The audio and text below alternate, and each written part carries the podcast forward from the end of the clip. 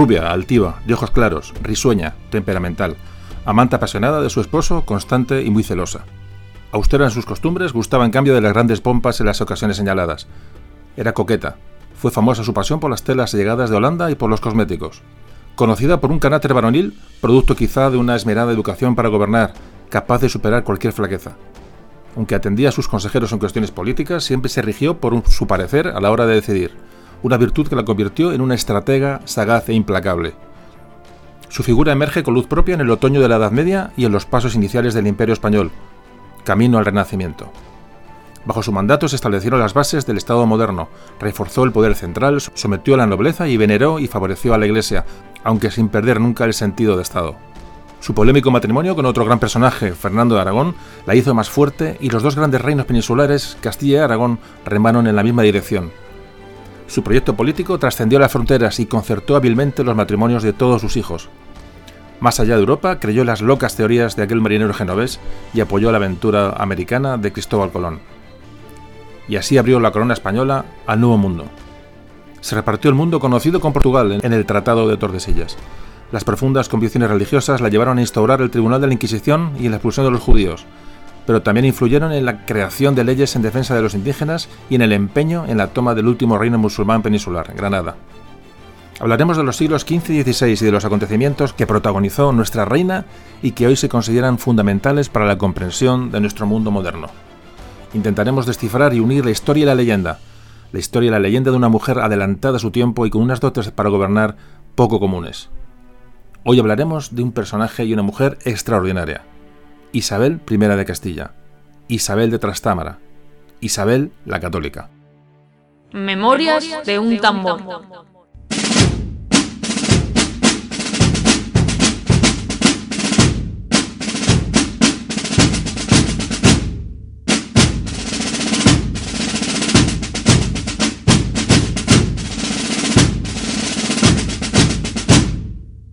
Hola amigos.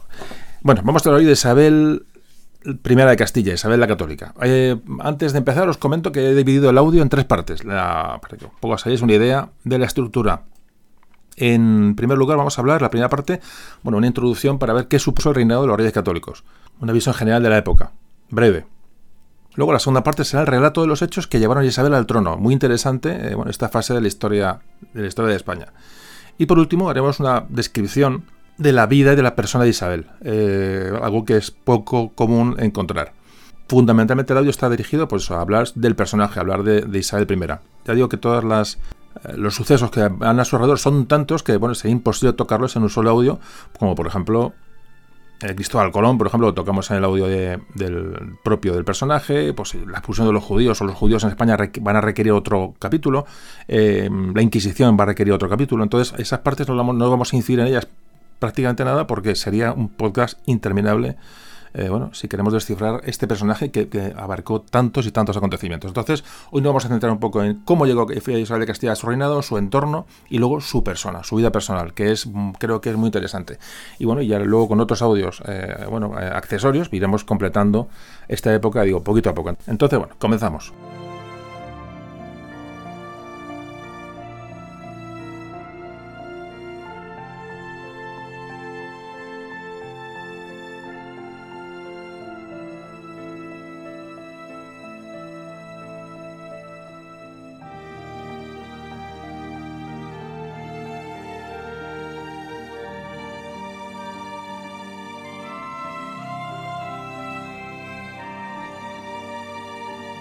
El siglo XV siglo, fue un siglo de recuperación económica y demográfica en toda Europa y se produce como eh, factor fundamental en un enorme fortalecimiento del poder de las monarquías. A nivel europeo, la toma de Constantinopla en 1453 por los turcos, bueno, pues eh, inicia la búsqueda de acceso, como ya hablamos en otros audios, de buscar las especias y el oro y todas las riquezas al Extremo Oriente por otra, otra ruta. Entonces los portugueses son los primeros en buscar esa ruta bordeando el continente africano, ya digo que eso hablemos en varios audios sucesivos, y los españoles con el proyecto que, de Cristóbal Colón pues, utilizaron la ruta del Atlántico hacia la ruta americana para intentar llegar a Asia y al mercado de las especias y, bueno, y todo el, comercio mundial en aquel momento. Esto hará, como todos sabéis, lugar al descubrimiento de América. Bueno, estos hechos marcan el fin de la Edad Media y aquí comienza, para todos los historiadores, se ha convenido en que empieza la Edad Moderna. Es decir, con la caída de Constantinopla en poder de los turcos, es decir, el último rescoldo del Imperio Romano, repito, en 1453, comienza la Edad Moderna que acabará en 1789 con la Revolución Francesa. Esto es lo que se conoce como Edad Moderna. A nivel nacional, a nivel español, digamos, de historia española, bueno, incluso muchos historiadores mm, no, no españoles, han dado como comienzo de la Edad Moderna el descubrimiento de América, 1492. Pero bueno, un poquito nos ubicamos en que estamos cambiando de era, estamos cambiando bueno, una etapa de la humanidad fundamental. Y aquí nos encontramos con Isabel de Castilla, con los reyes católicos y con un momento de la historia digo, española y universal fundamental. Vamos hacia el estado, los estados modernos. Comenzamos a hablar de los reyes católicos y de, de su etapa. ¿Qué pasó en aquella etapa? Para luego pasar a describir fundamentalmente el personaje de Isabel. El reinado de los reyes católicos supuso la definitiva unificación de Castilla y Aragón. Es decir, es el primer paso hacia la construcción de lo que se conoció como la monarquía hispánica. Y esta unificación de Castilla y Aragón, esa unificación de poder político, bueno, pues se pudieron poner las bases económicas y las bases políticas y administrativas de ese nuevo Estado. Ese nuevo Estado que haría de España la potencia más poderosa de Europa en el siglo XVI y primera mitad del siglo XVII. Fue una unión puramente dinástica, esto se produce en la Concordia de Segovia en 1475. Es decir, cada reino va a conservar sus leyes, su moneda, sus, eh, sus, aduanas y sus instituciones tradicionales. Es se convierte en un Estado plural, no es un Estado unitario.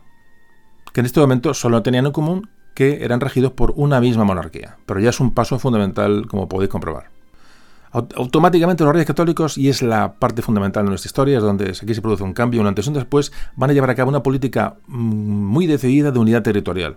Su intención era lograr la unidad territorial de España. Es decir, los dos se apoyaron primero para que cayera Granada en 1492, luego el Rosellón y la Cerdaña para Cataluña. Más tarde ya, una vez que murió ya Isabel, eh, se logró, logró Fernando la conquista de Navarra incorporando a la Castilla. Y a nivel político, los reyes católicos tenían como objetivo fortalecer los poderes de la monarquía. Para ello tuvieron que someter sobre todo a la nobleza, una nobleza muy influyente y muy poderosa en aquellos tiempos. Mm, hubo que acabar con las guerras civiles que hubo durante toda la Baja Edad Media, eh, bueno, en Castilla, prácticamente en toda, la, en toda la península. Y había que zanjar ese conflicto entre la nobleza y la monarquía, que evidentemente se zanjó en favor de la monarquía. La monarquía concentra más poder en este momento y organiza un Estado muy fuerte. ¿Qué pasó con la Iglesia, con el clero? Bueno, pues que más o menos se fue sometiendo al poder también real. Fernando el Católico llegó a hacer un acuerdo con el Papa, el llamado patronato, y este le permitía al rey, al rey Fernando, presentar a Roma la lista de cargos eclesiásticos más importantes, es decir, los candidatos los presentaba el rey Fernando. Y luego los elegía el Papa y se garantizaba con esto el control bueno, de esas personas que iban a manejar los hilos de la Iglesia. También controlaron los reyes católicos las órdenes militares, de las que hablábamos en el capítulo de monjes soldados se convirtió Fernando en el maestre, en, en, la cabeza visible de todas las órdenes militares. La monarquía adquirió más, más patrimonio, más fuerza. Como veis, se van concentrando poder en los monarcas. Igualmente, los, en los municipios se creó la figura del corregidor, que era un representante del rey en, en cada municipio, con lo cual las gestiones municipales también pasaron a ser eh, controladas o revisadas por el poder real. También se van a crear instituciones que van a apoyar a la monarquía para realizar bueno, pues este control de la situación. Por ejemplo, el Consejo Real o el Consejo de Castilla, que fue el instrumento más eficaz de la monarquía, tanto de los reyes católicos como después de los austrias cuando llegaron al poder. Este consejo asesoraba al monarca en, en cualquier decisión que tenía que tomar. Se crearon las audiencias o chancillerías, eran instituciones realmente judiciales que tenían eh, presencia en todo, en todo el territorio, que hacía que los reyes al final fueran los jueces supremos ante cualquier decisión judicial bueno, que tuviera cierta importancia se creó un ejército permanente, muy importante, un ejército que va a estar siempre movilizado y listo para actuar, a diferencia de aquellos ejércitos medievales que, que solamente se mm, reclutaban en caso de guerra. Nos va a llevar a los famosos tercios más adelante. En cuanto a la administración territorial, se creó la figura del virrey, que era el representante de los reyes en cada uno de los reinos, siempre ligada a la figura de la cabeza, a la cabeza de la corona. Se reorganiza la hacienda para, bueno, para hacer frente al incremento de los gastos, aparece la diplomacia, la diplomacia que es una, bueno, un arte, por decirlo así, eh, eh, puramente renacentista. Y esta diplomacia para, bueno, para impulsar las, relaciones con otros países eh, fue muy, ya digo, fue, si no creada, fue muy impulsada por los reyes católicos también. La unidad religiosa, no hay que olvidar, cuando los reyes católicos llegan al poder, hay tres religiones, la cristiana, musulmana y judía, y los reyes católicos decían unir los territorios, pero sobre la base de una sola religión, la religión cristiana. Y esto nos va a llevar, como antes comentaba, bueno, pues la creación de la Inquisición, la expulsión de los judíos, en fin, una serie de, de acontecimientos que o hemos visto o veremos en un futuro o en este propio audio. Como decía un poco en la introducción, eh, eh, todos estos temas, por ejemplo, Inquisición y judíos, los tocaremos en programas aparte.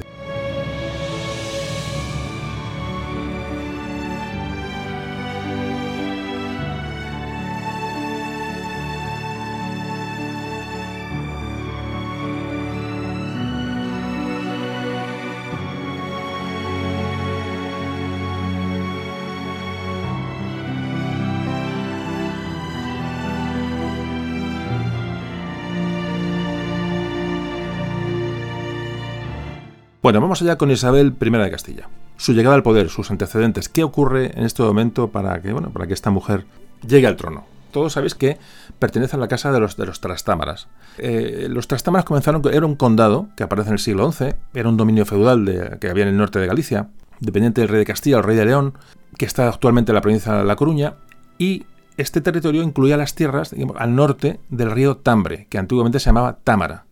Entonces, por eso esa región, el condado se llamaba el condado de Trastámara, es decir, tras al otro lado del río Támara, o río Tambre.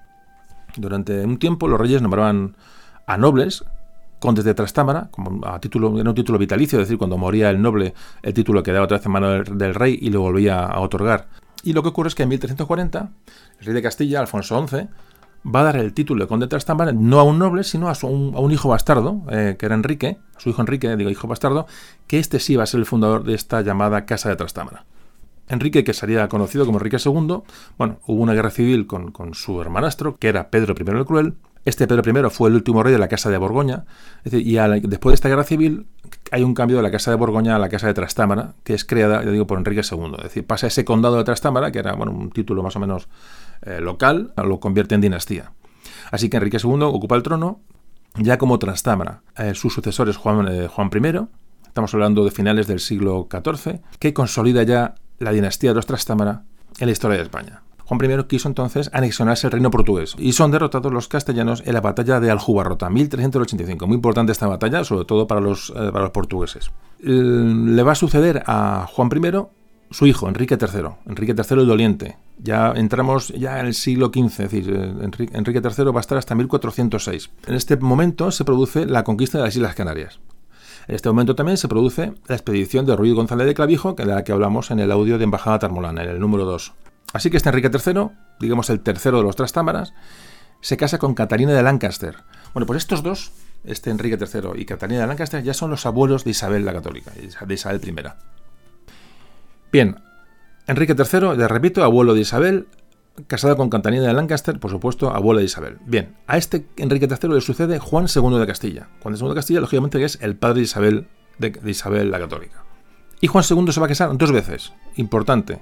Juan II, padre de Isabel, se va a casar dos veces. Aquí ya empezamos a, y como siempre digo los audios, si repito las cosas es porque hay que marcarlas muy bien para seguir la estructura. Si no, eh, bueno, el que no esté familiarizado con esta parte de la historia, pues se puede perder. Entonces, Repito, Juan II de Castilla, Trastámara, eh, se va a casar dos veces. Una, la primera vez, con María de Aragón, de la cual va a tener un hijo, Enrique IV, que va a ser el rey que le va a suceder, y luego se va a casar con Isabel de Portugal en segundas nupcias. Y de, de ese matrimonio con Isabel de Portugal nacerán dos hijos. Uno es Alfonso y una hija Isabel. Isabel de Castilla, de la que hoy estamos hablando.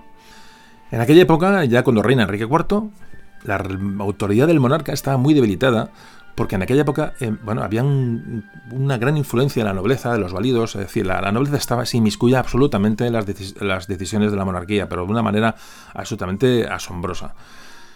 Este Enrique IV eh, convivía con sus hermanastros, es decir, como te hemos dicho, con Alfonso e Isabel.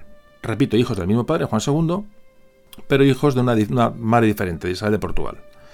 Es decir, en principio hay convivencia más o menos amistosa entre los hermanastros. Repito, Enrique IV como rey y Alfonso e Isabel como hermanastros.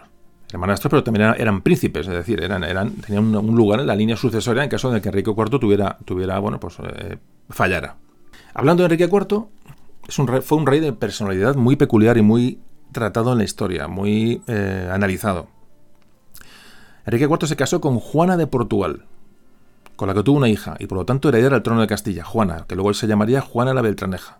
¿Por qué se le llamó Juana de Beltraneja? Pasó la historia como Juana de Beltraneja porque bueno, la, nobleza opositora Enrique IV dijo que, bueno, que, esa hija, Juana, no era hija del, eh, rey, sino de su valido y hombre de confianza, Beltrán de la Cueva. Bueno, pues esto, estas, estos comentarios bueno, pues llegaron a, producir este, este apodo de su hija Juana como Juana la Beltraneja, hija de Beltrán de la Cueva.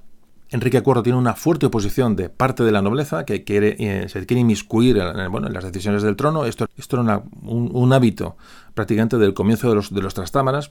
Hay que pensar que, que los trastámaras llegan al poder bueno, mediante una guerra civil, mediante una, mediante una usurpación del trono realmente. Entonces, para estabilizarse en el poder requiere la ayuda de los nobles de la, de la época. Entonces, por eso se arrastra esta, esta influencia de la nobleza bueno, en estos, eh, estos tejemanejes ¿no? de dentro, dentro del reino. Bueno, pues esta nobleza que se opone a Enrique IV, lo que hacen es proponer al su hermanastro, a, a Alfonso, al hermano de Isabel, como rey. ¿Qué se argumenta para desprestigiar al rey Enrique IV? Bueno, primero que da un trato de favor a Beltrán de la Cueva, su valido. Por supuesto que se habla que la hija que tiene como heredera de Castilla no es su hija, sino que es de su valido, de Beltrán de la Cueva. Es decir, que la reina se ha entendido con Beltrán de la Cueva y han tenido esta hija.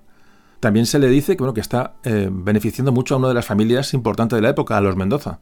Y unas grandes pugnas familiares, ya digo, por eh, eh, ejercer presión sobre la, sobre la monarquía. Y luego, por supuesto, se aduce la homosexualidad de Enrique. Muy tratados en esta época de Enrique IV, mm, sobre esta figura de este rey Enrique IV, que es, un, personaje absolutamente clave en, este momento de la historia. ¿Qué personajes colaboran para intentar derrocar a Enrique IV y eh, llevar al trono a su hermanastro Alfonso? Pues, por ejemplo, el marqués de Villena, Juan Pacheco, el arzobispo de Toledo, que era Alfonso Carrillo, la familia Enríquez, otros arzobispos como el arzobispo de Santiago, el arzobispo de Sevilla y otros nobles son los que van a provocar la llamada farsa de Ávila. La farsa de Ávila es, bueno, pues eh, en un momento determinado eh, llevan todos estos personajes, digo, de la, alta nobleza, eh, convocan una reunión en, Ávila en la cual está presente Alfonso, el, que ellos quieren instaurar como rey, este mundo tiene solamente 11 años. Entonces pues, hablan que en, uno, en, un, bueno, en un tablado cuelgan un pelele, que era la figura de Enrique IV. Bueno, ahí se le insulta, se le golpea y se presenta al, a Alfonso como el auténtico rey. Es decir, es decir eh, eh, Enrique IV, su hija no es legítima, es, homosexual, está haciendo favores a Beltrán de la Cueva, es decir, y a otra serie de familias. Es decir, es un rey que no es, no es legítimo y está ejerciendo mal su, su trono. Entonces proponemos a Alfonso, repito, Alfonso, hermano de Isabel, como eh, rey de Castilla. Bueno, esto va a llevar a un conflicto civil importante. Alfonso llegó a reinar, digamos, paralelamente a Enrique, a su hermanastro, llegó a reinar tres años. En teoría hubiera sido Alfonso XII. Mm, entiendo pasó la historia como Alfonso XII, pero bueno, porque, por este conflicto, pero realmente tuvo hasta una corte en Arevalo eh, Alfonso. Alfonso era prácticamente, era un adolescente. Por los pocos años, estos, después de estos tres años que reinó de una manera paralela, ah, digo, amparado por esta parte de, la nobleza, va a morir Alfonso. Muere en 1468. Una muerte mm, dudosa. Hay historiadores que hablan de que pudo ser envenenado. Es decir, nunca se sabrá, pero bueno, hay sospechas sospechas de que pudo haber eh, alguna trama. También es cierto que en aquella época la, muerte era bueno, prácticamente compañera de cualquier persona, es decir, la muerte de un niño de 11, de 12, de 6, de, es decir, la, esperanza de vida prácticamente no superaba los 40 años, con lo cual imaginaos que, que la muerte era parte, como se suele decir, parte de la vida. ¿no?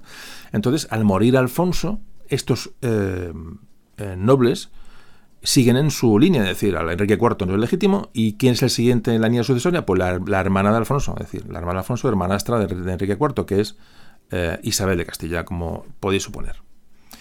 Bueno, entre esta pugna enorme que hay entre dos, es una guerra civil auténtica la que está produciendo en este momento en Castilla, entre los partidarios de Enrique IV y los partidarios ahora de Isabel, a la una vez muerto a su hermano Alfonso. Entonces se producen, eh, bueno, para intentar solucionar este problema, se producen los famosos pactos de Guisando en 1468. El Papa manda un mediador ante, bueno, el, lío que está montado aquí, y al final se pacta que los rebeldes, es decir, estos, estos rebeldes, pues el arzobispo de Toledo, el marqués de Villena, es decir, bueno, y la propia Isabel, se van a someter al rey Enrique IV. Pero a cambio de que Isabel fuera nombrada princesa de Asturias y fuera heredera al trono, por delante de la hija del rey Juana la Beltraneja. Es decir, se pacta el fin de hostilidades, se reconoce a Enrique IV, pero cuando muere Enrique IV, la heredera va a ser Isabel. por delante, repito, de la supuestamente eh, hija legítima del rey o ilegítima según las teorías y según los bandos. Juana de Beltraneja. Bueno, pues se, llega a este acuerdo y lo único que queda dicho es que, bien, reinará Isabel, pero será el rey Enrique IV, su hermanastro, el que decida con quién se va a casar Isabel. Se admite que Isabel, cuando muera Enrique, va a ser, la, va a ser reina, y entonces se traslada la residencia de Isabel a Ocaña, bajo el cuidado o la vigilancia del marqués de Villena, de Juan Pacheco, porque ya se ha pactado un matrimonio de Isabel con Alfonso de Portugal. Dinastías, reyes, es decir, nombres, pero luego hablaremos de todos estos hechos un poco ya concretamente en cuanto al punto de vista personal de Isabel, ¿no? Pero hay que saber antes lo que ocurrió para luego, bueno, pues, pues ir desentrañando los datos. Bueno, el caso es que Isabel, cuando se dice que, su hermanastro va a decidir sobre su matrimonio, dice que de eso nada. O sea, es una persona que tiene una personalidad fortísima ya desde el primer momento. Lo que hace a partir de este momento, ella, y ayudada por, bueno, por sus, gentes de confianza, trama la boda con Fernando de Aragón. No quiere casarse con alguien contra su voluntad. Bueno, esto es una parte interesantísima eh, de la que vamos a hablar enseguida.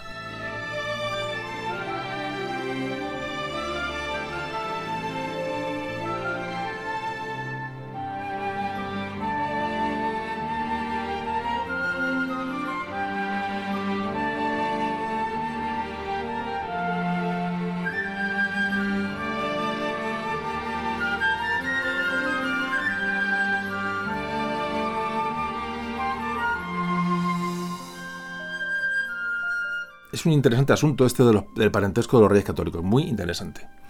Vamos a irlo desgranando poco a poco, digo, un, audio con muchos datos. Bueno, la casa Trastámara entra la corona de Aragón también. Paralelamente a Castilla, nos encontramos con dos hermanos, uno en cada reino, es decir, un, un Trastámara en cada reino. Enrique III en Castilla, del que antes hablamos muy por encima, y Fernando I en Aragón. Es decir, eran hermanos. Entonces, ¿qué ocurre? Pues que las dos líneas, y esto ya lo hemos comentado alguna vez, las dos líneas sucesorias, en, tanto en Castilla como en Aragón, van a tener gente, digamos, de la misma, del mismo origen familiar. Es decir, van a tener dos nietos. Uno va a ser Isabel I de Castilla, Isabel la Católica, en Castilla, y el nieto de Fernando I de Aragón fue Fernando II de Aragón en Aragón, es decir, nieto de, un, de otro Trastámara. ¿Qué ocurre? Pues que tanto Isabel como Fernando son primos, primos segundos. Sus abuelos son hermanos, dos Trastámaras. Y aquí hago un pequeño inciso que siempre hago. Se produce la llegada de dos trastámaras, tanto en Castilla como en Aragón. Bueno, esto de tener un trastámara, un castellano, como rey de Aragón, esto es una cosa que llevan, muy mal, bueno, como otras decenas de hechos, ¿no? que desmontan las fantasías de origen dinástico lejano de, de los eh, separatistas catalanes esto desmonta absolutamente todo. Decir, un rey trastámara en, Aragón y, por supuesto en Cataluña, bueno, pues esto, hay muchos más datos. En el podcast de Cataluña esto lo hemos, más de cuatro horas, todos estos argumentos históricos, por lo menos para, argumentar, ¿no? Y, que nadie ha refutado, porque son irrefutables, ¿no? Entonces, pero esto lo llevan fatal, ¿no? Que un trastámara llegara a la corona de Aragón, es, que es que desmonta todo. evidentemente, es un, es un tema que me gusta siempre comentar. Entonces, a lo que, nos, a lo que nosotros nos afecta es que los abuelos de Isabel y de Fernando eran primos segundos, eran dos trastámaras. ¿Y entonces qué ocurre con esto? Que necesitan un permiso, una bula papal, que autorice su matrimonio. En principio era un matrimonio ilegítimo, puesto que digo que tenía unos vínculos eh, sanguíneos muy cercanos. El Papa envió a Rodrigo Borja, que luego sería el, Papa Alejandro VI, envía a un, bueno, a un em, emisario de España para intentar facilitar la boda. Con esta complicidad de, de, Rodrigo Borja o Rodrigo Borgia, como luego se conocerían, los Borgia, bueno, pues los novios van a presentar una falsa bula que parece ser que fue emitida por el anterior Papa, por Pío II. Una, bula que, eh, ah, permitía a Fernando contraer matrimonio con cualquier princesa con la que lo uniera con sanguinidad de hasta tercer grado. Es una bula falsa, eh, la historia lo ha demostrado. Fijaos un poco la, toda la, la trama que se produce aquí. Además de esta bula falsa, el obispo de Segovia había falsificado otra bula, por si acaso esta, esta no, era, no era suficiente. Así que con todos estos datos, se firman las capitulaciones matrimoniales de, entre Isabel y Fernando. De este matrimonio de intereses, pues ambas partes tienen ventajas, es decir, Juan II Aragón, el padre de Fernando, pues acabaría sus guerras pues con, el apoyo de Castilla, evidentemente, y los nobles castellanos que estaban tan interesados en, eso, en alejar a Enrique IV y a su, y a su corte del poder, pues ven a, ven a, Isabel ya como, bueno, pues como, como su reina, es decir, una reina que ellos pretendían de luego manejar, evidentemente. Ellos pensaban en manejarla, pues, pues bueno, como un peón, como están haciendo hasta, hasta entonces. Lo que ocurre es que las consecuencias de este enlace, de esta boda, van a, superar con mucho las pretensiones de, bueno, de todos estos eh, actores de la, de la historia. ¿no? ¿Cómo se produce la boda? Bueno, pues eh, es un tema ya un poco ya más, eh, de datos concretos, los novios optaron por verse de manera clandestina. Y la boda se va a celebrar en 1469 en Valladolid, donde los dos van a, llegar a escondidas, de, incógnito. Isabel se escapó, como antes comentábamos, de, de, Juan Pacheco, que estaba en Ocaña, y Fernando cruzó Castilla en secreto, porque claro, Enrique IV, enterado de esta boda, lo que puso fue todas las trabas, en, bueno, en todos los caminos, en todas las fronteras, para intentar cazar a Fernando antes de que llegara a juntarse con Isabel y, que esa boda se produjera. Entonces, ya digo, de incógnito los dos, se dirigen a Valladolid. El enlace se va a celebrar y Fernando se va a comprometer a actuar en estrecha colaboración con Isabel y adoptar decisiones en común desde el principio. No olvidemos que son dos trastámaras, es decir, tienen, eh, son son primos segundos. Su abuelo, sus abuelos eran hermanos. Aparte de, ya digo, de la, bueno, de la buena, de las buenas, buenas corrientes o sensaciones que tenían entre ellos, tenían una unión dinástica importante. Años más tarde, en 1471, Sisto IV, el Papa Sisto IV, ya emitió una bula real y admitía bueno, esos lazos de consanguinidad que tenían Isabel y Fernando. Es decir, en este momento, en el 71, el matrimonio va a ser legítimo, pero no antes, es decir, cuando se casan, el matrimonio evidentemente no es legítimo. Bueno, pues tras este enlace de la boda secreta, el rey Enrique IV, el hermanastro de Isabel, repudia los, pactos de Guisando, es decir, esos acuerdos que, ha firmado con su hermanastra, y nuevamente da los derechos a su hija Juana, Juana la Beltraneja, repito, la heredera al trono de Castilla. En la actualidad los historiadores siguen bueno, discutiendo si Isabel y Fernando fueron conscientes o no de la nulidad de que su matrimonio no era, no era válido, o si fueron movidos por la ambición o fueron engañados. No se sabe realmente, no se sabe si Isabel y Fernando sabían que esta bula era falsa, nunca se sabrá. El caso es que bueno, se produce la boda y se produce el enlace.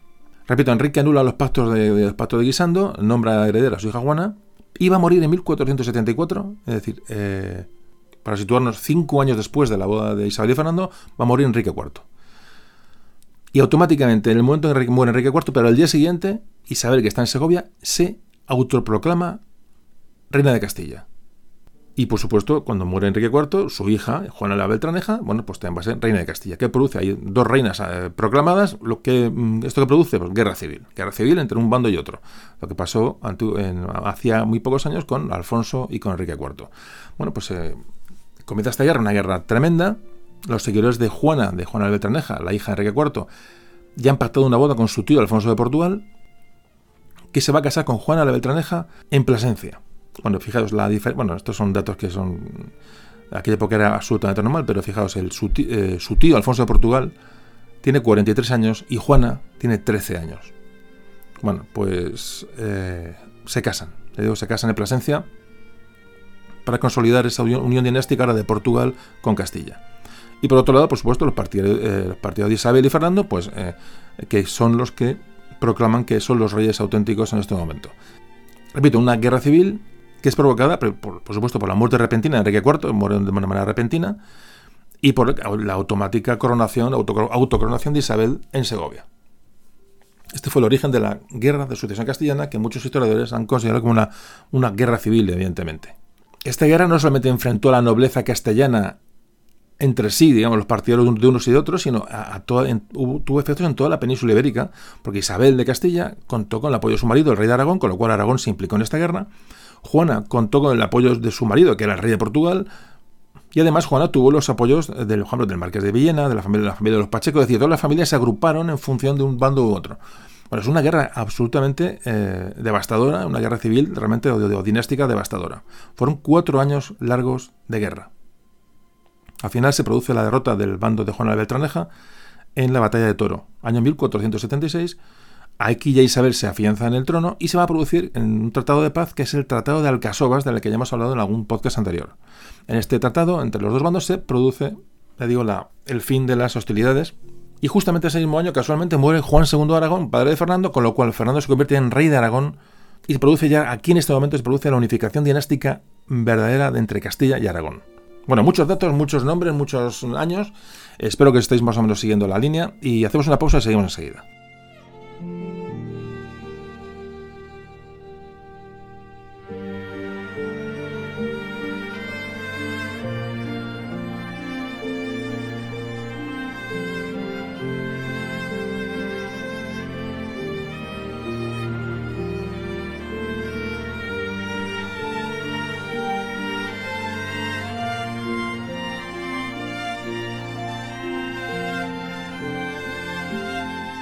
Bueno, nos paramos en el año 1479, solo un poquito para eh, ver un par de cositas. Y o recordarlas o remarcarlas. En este año se produce el Tratado de Alcasovas. En este año se produce la coronación como eh, rey eh, de Fernando como rey de Aragón. Y por tanto la unificación dinástica de Castilla y Aragón. Desde este año 1479 a 1492, hasta el año del descubrimiento de América y la toma de Granada, nos detendremos en algunos acontecimientos para hacer algún comentario por encima. Antes comentaba que bueno que no podemos entrar en todos los temas y se irán haciendo audios, bueno, pues digamos, digo, por ejemplo, el de, el de Colón que ya está hecho, el de Gran Capitán que ya está hecho. Y vuelvo a repetir que el tema de Inquisición, el tema de judíos, lo tocaremos en un tema aparte. En cuanto a Colón, aunque ya le dedicamos un audio, simplemente comentar en la relación con Isabel, Colón tuvo una entrevista con el confesor de la reina Isabel, con Fray Hernando de Talavera. Hablaremos ahora cuando hablemos de la, en la tercera parte, última del, del, podcast, cuando hablemos de la, bueno, de la persona de Isabel y su entorno más, más íntimo. Bueno, pues este Fray Hernando de Talavera, esa entrevista con Colón, intercede para que pueda exponer su proyecto en las Cortes de Castilla. Esto ocurre en el año 1485.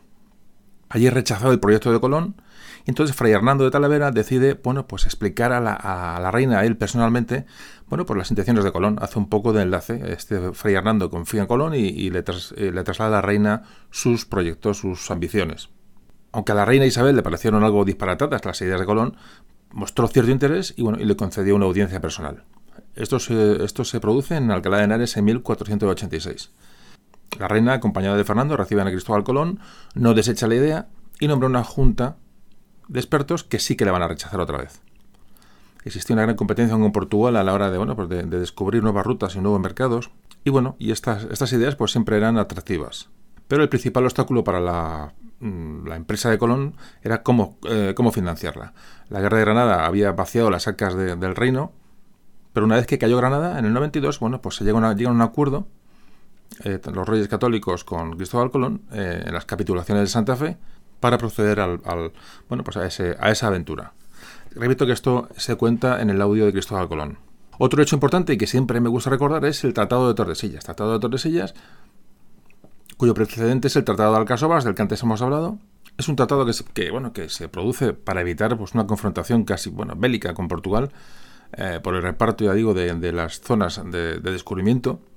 Y en esto, estas negociaciones culminan en 1494 en Tordesillas, en este tratado, que va a dividir el Océano Atlántico por medio de un meridiano trazado de polo a polo a unas 370 leguas al oeste de las islas de Cabo Verde. Bueno, pues quedan de ahí, de, esa, de ese paralelo, hacia el este, las exploraciones que se hicieran serían para Portugal, y hacia el oeste corresponderían a la corona de Castilla, Castilla y Aragón.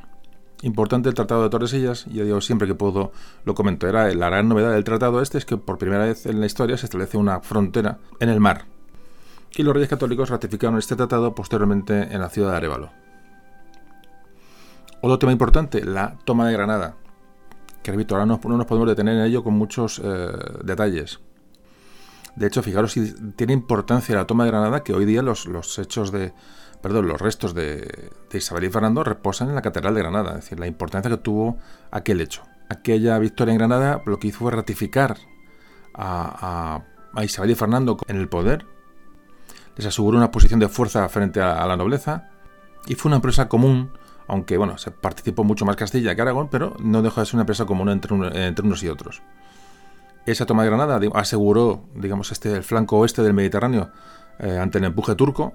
Y al acabar con la reconquista de la península, pues lo que ocurre es que se, bueno, la, la, ya la monarquía hispánica, voy a llamarla así, va a tener las manos libres para ya afrontar los frentes más importantes que tenía, como es el de su rivalidad con Francia.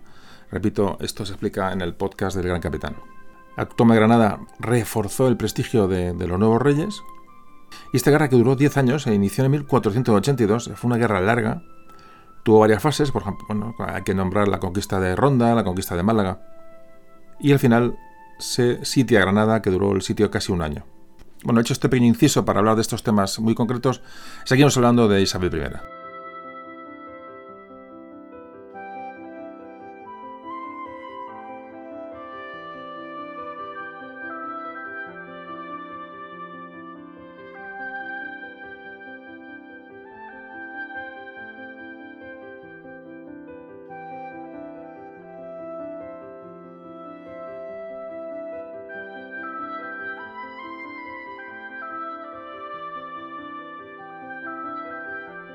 Bueno, pues tras la conquista de Granada, y ya demostrado el compromiso que tenéis Isabel y Fernando en la defensa de la fe católica, el Papa Alejandro, Alejandro VI, un Borgia, un Borja, les, ya les da el título de reyes católicos para ellos y para sus descendientes.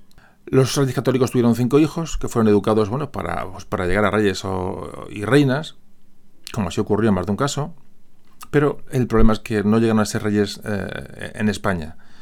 Mm, y con ellos, a pesar de estos cinco hijos, iba a finalizar la dinastía Trastámara, iban a entrar los, los Austrias, los Habsburgo, como hemos hablado ya en muchas ocasiones. Bueno, pues durante el matrimonio de Isabel y Fernando, que duró 36 años, Isabel dio a luz cinco hijos, cuatro mujeres y un único varón. Hay que decir que Fernando ya había engendrado otros hijos ilegítimos antes, antes y después de casarse con Isabel. Los reyes católicos, frente a esta situación de enemistad con, Francia, basaron su política exterior en la creación de vínculos matrimoniales bueno, que creaban con sus descendientes y las casas reales europeas. La idea era eh, bueno, eh, asentar la influencia que tenía en ese momento España en Europa. Sin embargo, como te comentaba, bueno, pues el, el destino que, iban a, que les iba a esperar a estos, eh, sucesores pues fue, bastante, de bastante mala suerte. La primera hija fue Isabel, la primera hija de los reyes católicos. Nació en 1470 y fue, lógicamente, declarada heredera de la corona de Castilla. Pero cuando nace su hermano Juan, en 1478, ocho años después, va a desplazar a Isabel eh, en el segundo lugar de la línea sucesoria. Bueno, para ella fue concertado un matrimonio con el heredero del trono de Portugal, el príncipe Alfonso. Sin embargo, en, el 91, 1491, fallece este príncipe y posteriormente Isabel se casaría con, bueno, con, el, con el hermano del primer marido, con Manuel I, que también reinó en Portugal. Esto en cuanto a la primogénita Isabel. El segundo hijo de, los reyes católicos, o de Isabel I, Juan, nació en 1478. Eh, príncipe heredero, por supuesto, mm, su futuro era ser heredero de las eh, de Castilla y Aragón.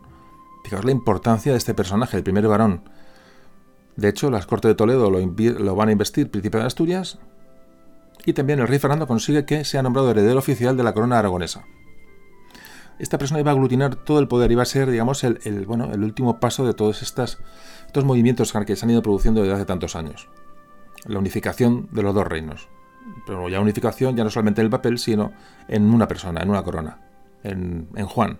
Paralelamente, unos años más tarde, eh, los reyes habían pactado el matrimonio de Juan y de la tercera hija que ya había nacido, Juana, que sería Juana la Loca, bueno, pues para los dos pactan eh, un, matrimonio con hijos del emperador de Alemania, de, los Habsburgo. Margarita se casaría con, Juan, el hijo de los católicos, y Felipe se casaría con Juana. Es decir, aquí ya entra en juego Felipe el Hermoso, que se, iba a casar con Juana la Loca. Bueno, pues esto se produce a la vez, es decir, se pacta el matrimonio tanto de Juan como de Juan, perdón, sí, de Juan como de Juana con los hijos del emperador de, Alemania. Ya muy pronto, nada más casarse con Margarita, Juan enferma. Juan siempre tuvo una muy débil salud desde su niñez, tuvo muchos problemas prácticamente desde su nacimiento y va a morir Juan en 1497. Fijaos la, bueno, el, revés que supone esto a nivel, por, por supuesto, para Isabel a nivel madre, y a nivel reina, es decir, el, heredero de las coronas de Castilla y Aragón, moría. Había una esperanza porque había dejado a su esposa, a Margarita, embarazada de una hija, pero que no sobrevivió al nacimiento. Ya todo es empieza a convertirse en un drama. ¿Qué ocurre? Muere Juan y la siguiente eh, en la línea es la primogénita, Isabel. Recordamos que tienen preferencia a los varones. Bueno, pues Isabel es la primera hija de rey católico, Juan el segundo. Al morir Juan, bueno, pues se, mira hacia Isabel, que era la, siguiente en la línea. Entonces se la nombra princesa de Asturias en 1498. Ese mismo año, Isabel iba a dar a luz a Miguel, que ahora otra vez iba a ser el, heredero, que otra vez iba a ser el heredero, ahora ya no solamente de Castilla y Aragón, sino también de Portugal, puesto que Isabel estaba casada con el rey de Portugal. Es decir, el nieto de los reyes católicos iba a heredar las tres coronas, y Portugal, Castilla y Aragón. ¿Y qué ocurre? Que va a morir la hija de los reyes católicos, Isabel, y en menos de un año muere el hijo que ha tenido con el rey de Portugal, que se llamaba Miguel. Bueno, esto es un auténtico desastre. No hay manera de, primero, de, cuajar una herencia al trono y segundo, pues bueno, pues realmente, como repito, en el papel de, padres, los reyes católicos sufren estos auténticos, auténticas desgracias. Bueno, pues ya nos quedaba la infanta Juana, la tercera. Habían fallecido los dos primeros hijos Luego esto lo vamos a desarrollar un poco más cuando hablemos de, Isabel como, persona, tocar el tema de Isabel de una forma mucho más cercana. Repito, ya han fallecido los dos primeros hijos y el tercero, o la tercera era Juana, Juana la Loca, que como todos sabéis se casó con Felipe de Habsburgo, Felipe el Hermoso. Contra todo pronóstico, Juana, la tercera hija, iba a ser la heredera en ese momento. Como ya también, como todos sabéis, de este matrimonio con, Felipe de Hermoso, con Habsburgo, ya nació Carlos, que sería Carlos I de España, quinto de Alemania. Y se iba a convertir en emperador y, por supuesto, rey de Castilla y León. Esto vendría ya después. ¿Y qué pasó con los otros dos hijos que tuvieron los reyes católicos? Bueno, la cuarta hija fue la infanta María. Es decir, la primera fue Isabel, el segundo fue Juan, la tercera fue Juana, Juana la Loca, y el cuarto hijo, la cuarta eh, hija fue María, que se casaría con su cuñado Manuel I de Portugal, el que enviudó de Isabel, de su hermana mayor. Bueno, pues este matrimonio parece que fue feliz. Nacieron diez hijos de este matrimonio, entre ellos dos reyes de Portugal, dos hijos que llegaron a ser reyes de Portugal, Juan y Enrique. Y una de las hijas de este matrimonio, de María con el rey de Portugal, la cuarta hija de los reyes católicos, bueno, pues llega su hija Isabel, también se llamaba Isabel, hay muchas Isabeles, en, como veis, en, esta, en la dinastía, va a llegar a ser reina de Castilla y Aragón y emperatriz de los Austrias porque se casó con Carlos I o con Carlos V. Repito que siempre, aunque es Carlos I de España y V de Alemania, siempre mi tendencia es a llamarle Carlos V. Esta nieta de los reyes católicos se casaría con Carlos V. Por esta boda fue por lo que luego reclamaría Felipe II más tarde y de hecho heredó la corona de Portugal. Si os acordáis, Felipe II hay un momento en que coge la corona, portuguesa, esto lo hemos hablado en muchos audios también, bueno, pues el, origen de la, o la legitimidad que alcanza Felipe II es mediante esta persona, que fue la mujer de Carlos V. Como veis, es mucho lío de nombres, mucho lío de eh, años, de muertes, de sucesiones, pero si lo vamos ya cogiendo un poquito el, bueno, el, aire, nos vamos enterando pues qué pasó. Este dato es muy importante, porque Felipe II eh, adquiere la corona de Portugal durante unos años, es, por esto. Y la última hija de los reyes católicos, a las que también ya hemos dedicado un audio, ya hemos hablado, hemos dedicado muchos audios a muchas cosas, como veis ya estamos completando muchos temas, que llegó a ser reina de Inglaterra y se casó con Enrique VIII, fue Catalina, Catalina Aragón la última hija de los reyes católicos, la quinta hija. En resumen, cinco hijos. Nace Isabel y es heredera al trono. Nace Juan y entonces el heredero es él, pero muere y también su hijo. Luego Isabel, la, primogénita, muere también, con lo cual la tercera hija, Juana, es la que se convierte en heredera y emparenta con la casa de Austria, con Felipe el Hermoso. La cuarta hija, María, se casó con el rey de Portugal y su hija sería esposa de Carlos, de Carlos V. Y por último, la quinta hija, Catalina, reinaría en Inglaterra. Catalina, a la que dedicamos eh, el podcast porque realmente su historia es absolutamente impresionante y os recomiendo que escuchéis ese audio si no lo habéis hecho todavía.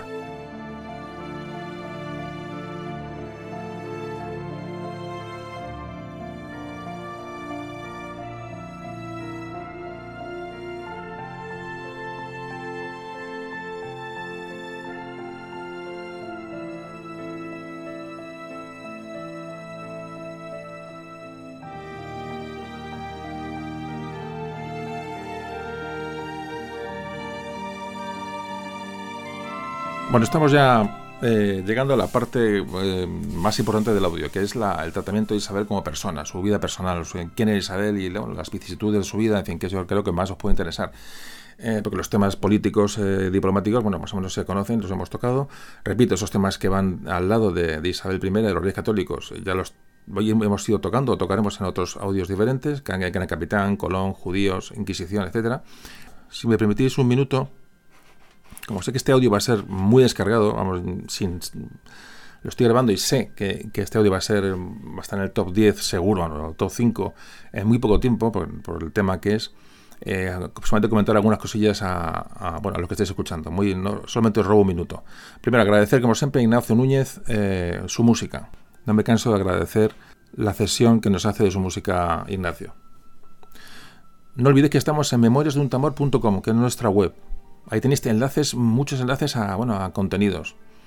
Eh, publicamos el Lipsync, que es una plataforma independiente, una plataforma de pago donde eh, colgamos nuestros audios para, bueno, para tener independencia y, bueno, y seguridad en, los contenidos. La comunicación de que tenemos entre nosotros muy importante, que bueno, que si queréis nos pongáis en contacto con, conmigo por el correo electrónico info arroba Eso lo tenéis en la página web, sin problemas. Y si queréis colaborar, pues tenéis eh, bueno, un apartado de donativos en la página web, cosa que agradezco porque este podcast no se sustenta nada más que con los donativos de los oyentes. No tiene publicidad en tipo blog en la web, no tenemos ningún tipo de financiación aparte de vuestros donativos, así quiero que siga siendo. Nos harán más, más independientes y yo me siento mucho mejor con el asunto. Em, las redes sociales, estamos en Facebook, un sitio muy importante también. El que no tenga Facebook, siempre digo que no pasa nada absolutamente, pero ahí en la página de Facebook tenemos bueno, pues noticias en nuestro foro, damos avisos, damos nuestras opiniones, tenemos unos. Bueno, podemos intercambiar pareceres y bueno, no hay ningún problema si no tenéis Facebook porque podéis usar el correo electrónico. Y aunque, bueno, aunque muchas veces eh, me ayudan colaboradores, como todos ya sabéis, bueno, pues generalmente los audios los llevo yo solo en plan aficionado, en plan amateur, y bueno, y hay que tirar mucho de tiempo libre, y en fin, no, no se pueden hacer toda la cantidad de audios que se quisieran, pero bueno, eh, llevamos un ritmo de publicaciones interesante, digo que un audio al mes más o menos, incluso algo más, y bueno, y creo que, que lo que aquí se pretende, este podcast no pretende para nada ser eh, buscar una regularidad en la publicación, sino dejar el contenido ahí colgado. Eh, es un podcast de eminentemente mm, como diría, docente. Es decir, aquí, bueno, pues es un, es un podcast lo que busca es ilustrar, un podcast que lo que busca es dejar historia de España contada para que la gente la pueda escuchar como aprendizaje. Y bueno, y aunque es un estilo propio, un estilo muy, muy concreto, pero evidentemente audio a audio vamos pulverizando las estadísticas. Y, bueno, em, con vuestro, siempre digo, con vuestro boca a boca, que estáis ayudando muchísimo a que este audio sea uno, a que este podcast sea uno de los más escuchados, con más audiencia, pues siempre os lo agradezco porque em, percibo que sois vosotros los que estéis dando esto muchísima, muchísima publicidad. Realmente no, esto no se publicita en ningún sitio, salvo lo que vosotros digáis a la gente. Es decir, la gente eh, o lo ve por casualidad o sois vosotros los que estáis dándole a esto eh, continuidad. Y eso siempre, siempre os lo agradezco. Es un trabajo que, para el cual necesito de vuestra ayuda. Mucho me contáis que, bueno, esa familiaridad que sentís, ¿no? De al oír una voz, ¿no? De, son muchas horas escuchándome. Y bueno, para mí eso que me contáis es un revulsivo, de luego, para seguir cuidando este, este rincón que hemos creado entre todos, donde todos aprendemos, e intentamos rescatar algo tan interesante y tan bonito como la historia de España. Repito que es clave vuestra ayuda y vuestro apoyo. Bueno, por dicho esta, hecho este pequeño inciso, seguimos ya. Ya entramos en la parte importante para mí del, podcast, o importante o si no importante, digamos la parte más, más, eh, más esperada, porque vamos a hablar de Isabel, de Isabel de Castilla, Isabel la Católica, eh, desde el punto de vista personal. Vamos a ver la información que tenemos de ella, de por dónde nos llega y bueno, y vamos a, vamos a sacarle esto todo el jugo que podamos.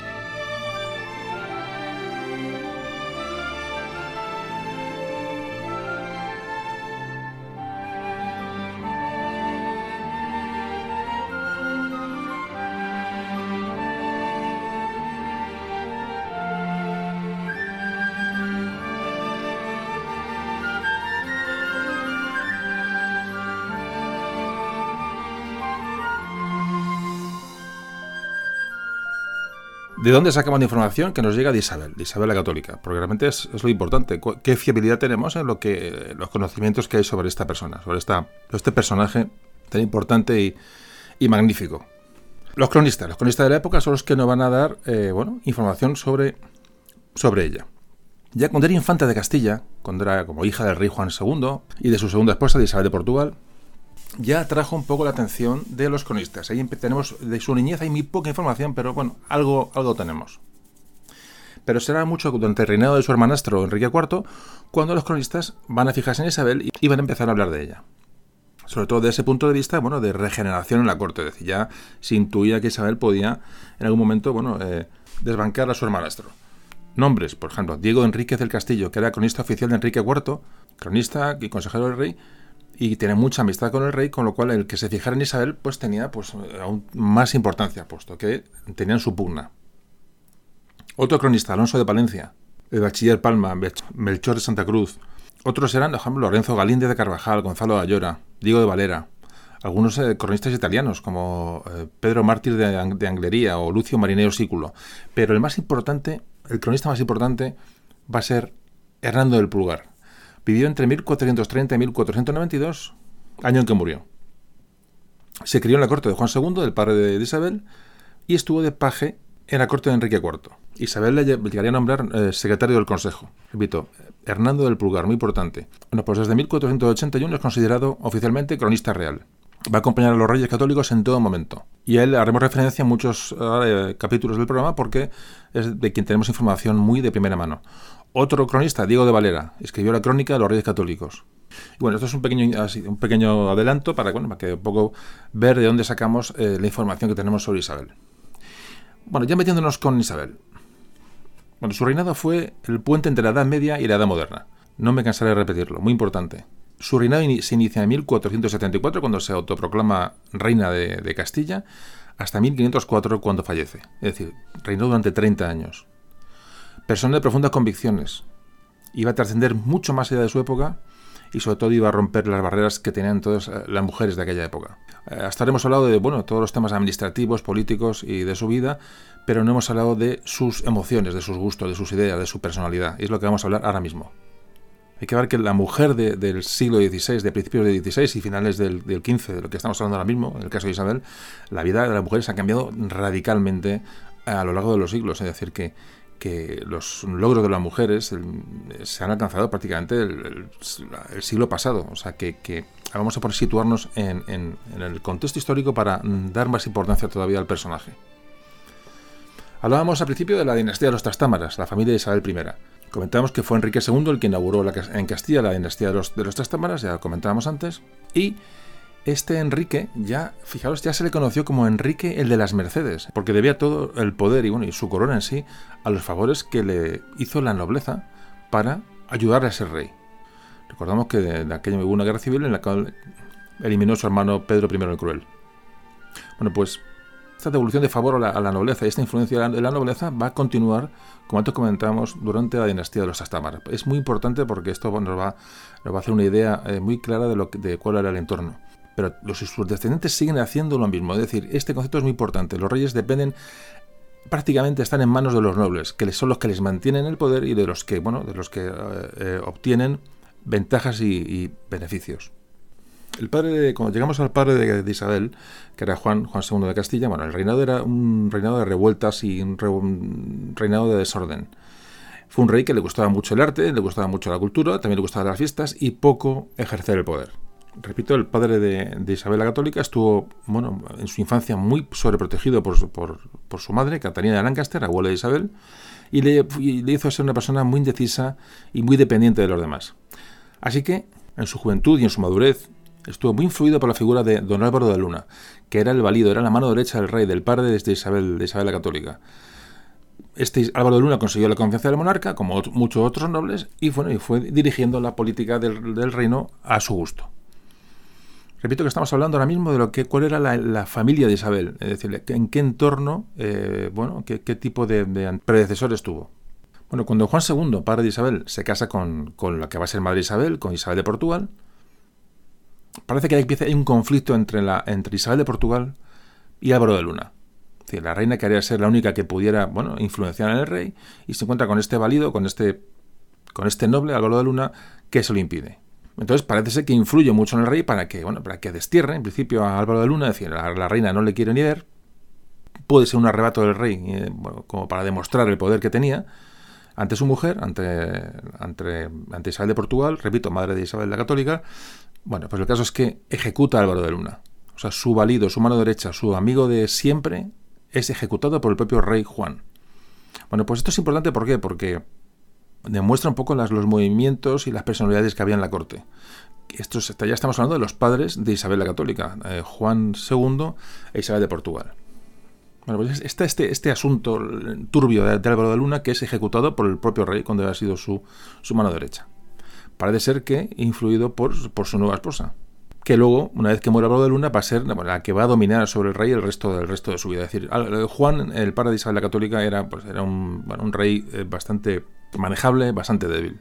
Aquí ya se habla que, al ser Isabel de Portugal, repito, la madre de, Isabel, de Isabel la Católica, la que provoca la detención y la ejecución de don Álvaro de Luna, esto le pudo bueno, eh, eh, crear una serie de conflictos internos una serie de malas conciencias que pudo derivar en algún tipo de, enfermedad mental. Muchos historiadores coinciden en, esto, en que pudo influirle.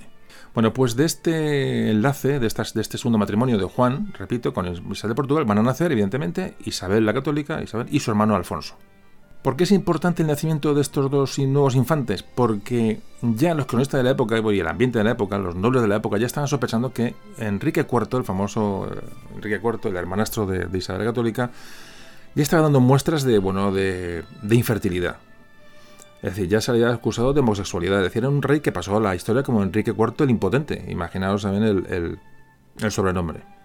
Pero todo esto ya era un halo que empezaba a, invadir ¿no? la figura de Enrique IV y por lo tanto pues los otros dos hijos de la segunda eh, mujer, eh, Isabel y Alfonso, bueno, pues tenían ya sus posibilidades de, ¿por qué no?, de reinar o de poner, dar herederos a la, corona. Aquí empieza un poquito bueno, la, pugna que se va a producir enseguida entre, entre los hermanastros.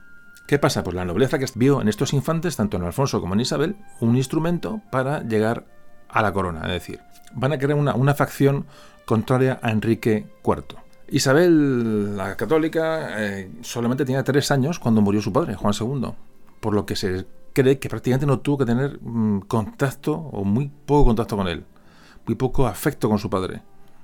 La muerte de Álvaro de Luna. Es que sí llegó a oídos de, la, de, Isabel la católica cuando era niña, muy niña, porque, bueno, aparte que es una cosa que estaba en el ambiente, había muchos... Eh, era un, fue un tema que, que evidentemente sacudió la sociedad de la época, pero mm, también cuentan que, los cronistas cuentan que su madre, eh, Isabel de Portugal, debido a esa, ese, digo, esa mala conciencia o esa supuesta enfermedad mental que le creó este, bueno, este, este, la muerte de Álvaro, dice que, que gritaba en, los muros de, la casa de Arévalo, donde estuvieron mucho tiempo, ahora hablaremos de ello, gritaba, lo, nombraba Don Álvaro, Don Álvaro, es decir, es decir, hay una serie de cronistas que datan que la madre de Isabel estaba afectada por la muerte de, de Álvaro de Luna. Es decir, Isabel la Católica conocía la historia de este personaje. Cuando muere Juan II, el padre de, Isabel la Católica, repito mucho padre, abuela, madre, de decir, bueno, ya lo, podéis pensar, bueno, ya lo he dicho, pero no importa repetirlo, decir, vamos a ir situando, que son nombres que se parecen mucho, hay muchas Isabeles, muchos Juanes, muchos Enriques, muchos, decir, si lo mezclamos, entonces voy a ir siempre diciendo Juan padre, Isabel de Portugal madre, o sea, creo que hay que repetirlo para que todo, en todo momento estamos situados y no nos, no nos perdamos. Bueno, según el testamento de Juan II, el padre de Isabel la Católica, va a dejar establecida la línea sucesoria en la corona eh, de Castilla a su hijo Enrique, Enrique va a ser Enrique IV. Pero si Enrique IV muriese sin descendencia legítima, el trono correspondería a su, hermanastro Alfonso. Alfonso, hermano de Isabel la Católica. Era un hermano pequeño, era más joven que ella.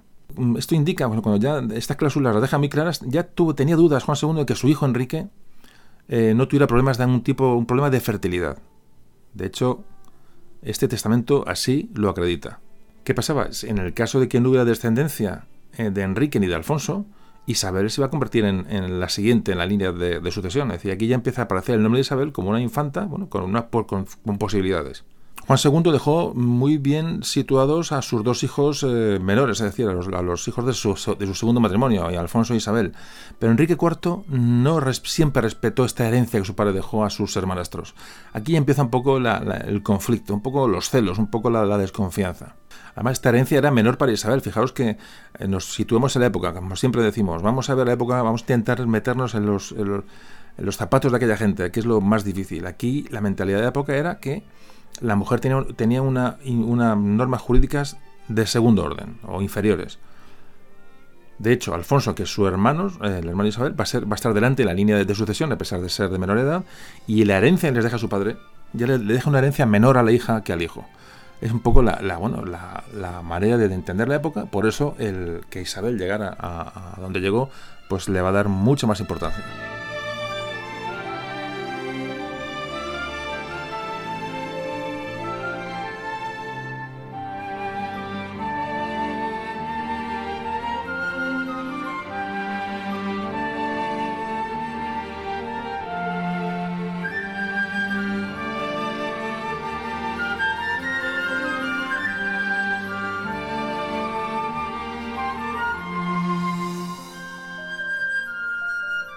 Hablando de Enrique IV, hermanastro de Isabel, personaje importantísimo, repito, complejo, un personaje con, bueno, con, contradicciones.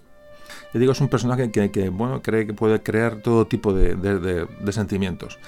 Lo que sí se ve que, que era una persona buena, una persona honesta realmente, ¿no? Eh, pero esta bondad, esta, bueno, esta, poca capacidad de decisión, le hizo estar como siempre, como todos sus predecesores, al servicio de la nobleza. Es decir, la corte era un, un, mercadeo, ¿no? de, de peticiones, de presiones, es decir, de los nobles de la época que tenían muchísima, muchísima influencia y muchísimo, y muchísimo poder. Tenían ejércitos, tenían prácticamente, eran pequeños reyes. Bueno, cuando se coronó Enrique IV, dejó a Isabel, bueno, pues pasó de ser la hija del rey, de Juan II, a ser hermanastra del rey. y pasó de vivir en la corte de su padre, de Juan II, bueno, pues fueron, eh, se fueron a vivir a Arevalo con su madre y con su hermano.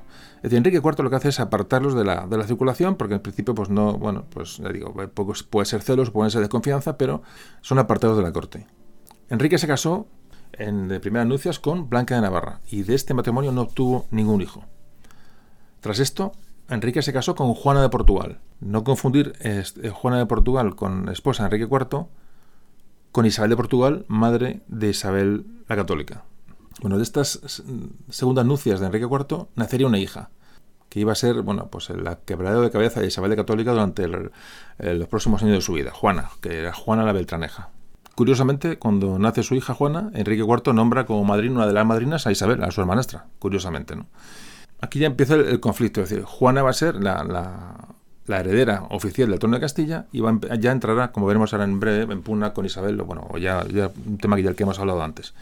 Como antes comentábamos también, los nobles que estaban en contra de Enrique IV, como antes comentábamos, iban a sacar bueno, aquellos, aquellos bulos o aquellas eh, informaciones en las cuales eh, se acusaba a Juana de no ser la hija del rey, sino que era hija del marido del rey de Beltrán de la Cueva.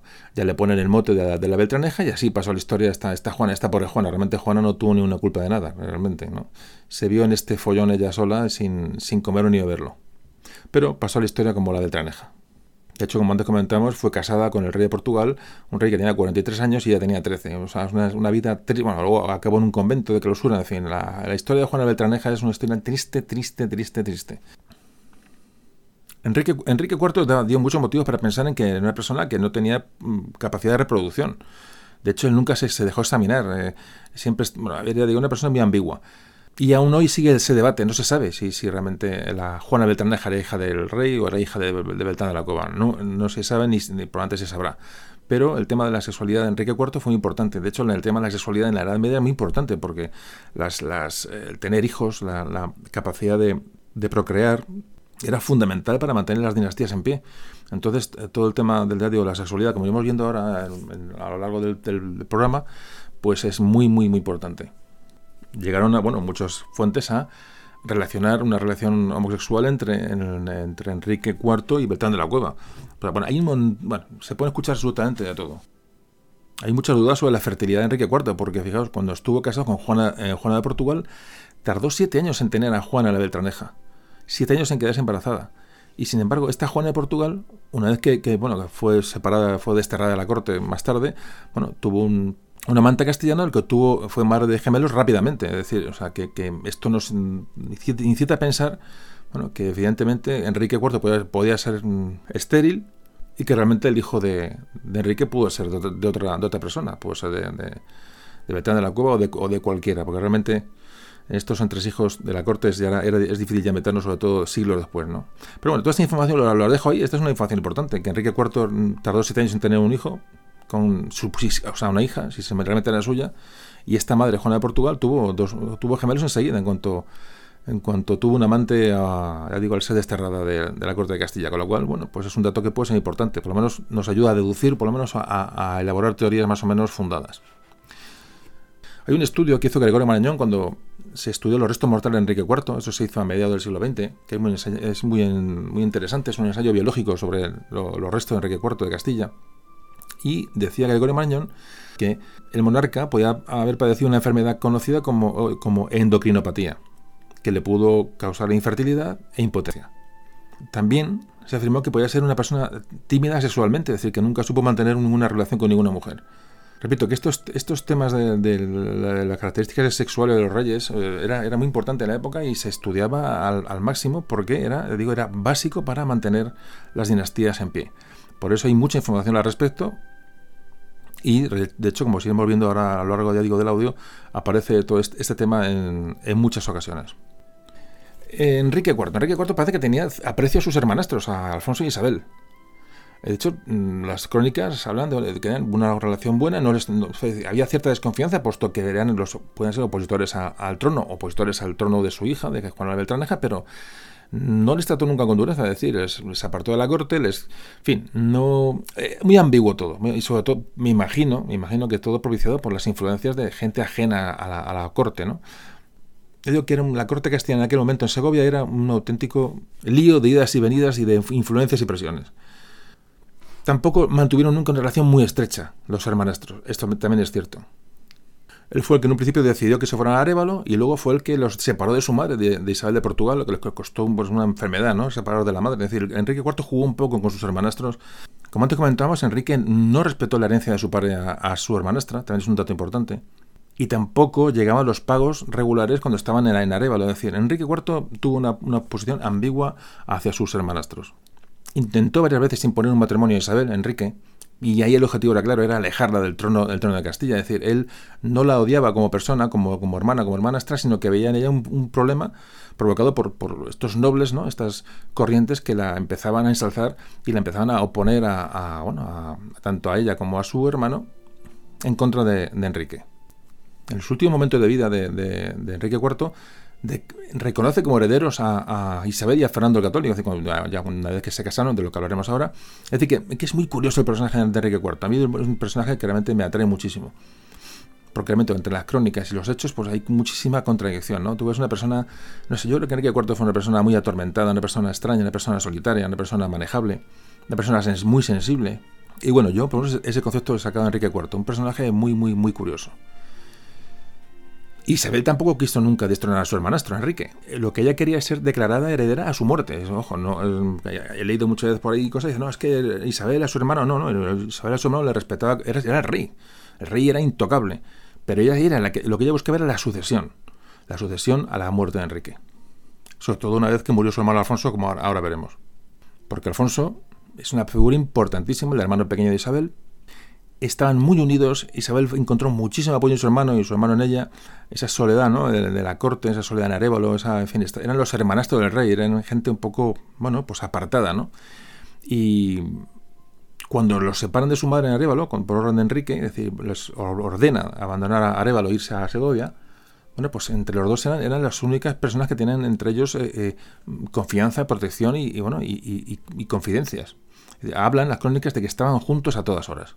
Y cuando estalló esa pugna que antes hablábamos entre los nobles partidarios de Alfonso y los nobles y el partido del rey de, Enrique IV, la famosa frase Ávila que antes, comentábamos, cuando una parte de la nobleza intenta elevar a la, corona a Alfonso, al, pequeño Alfonso, este abandonó la corte, Isabel quedó sola en la corte de Segovia, es decir, fijaros la, para la papeleta, su hermano fuera siendo proclamado rey en contra de Enrique IV e Isabel, su hermana, en la propia corte de Enrique IV. Es decir, la situación era muy compleja, muy, muy, muy compleja. Una separación que todas las crónicas dicen que fue muy cruel entre los, dos hermanos, es decir, se echaban mucho de menos el uno al otro. Años más tarde, cuando hubo una serie de circunstancias, se reencontraron, se reencontraron durante un muy, poco tiempo en Arevalo y, estuvieron, y pudieron otra vez estar con su madre los tres juntos, pero además fue un momento muy puntual. Como antes también hablábamos, Alfonso murió. Alfonso murió muy joven. Eh, antes comentaba que pudo ser envenenado con esta pugna que tenía ¿no? con Enrique IV para mm, arrebatar el trono.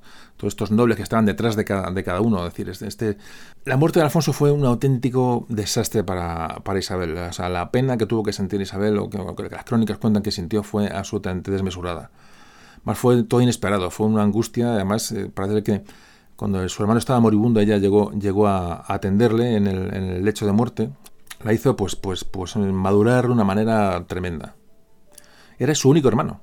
Con él había crecido, con él había mm, compartido experiencias, con él había tenido confidencias, eh, ilusiones en el futuro. y además ella, ella, le llamaba su rey. Yo creo que es indudable que Isabel recordar a su hermano Alfonso ante todo el resto de su vida. Estoy convencido.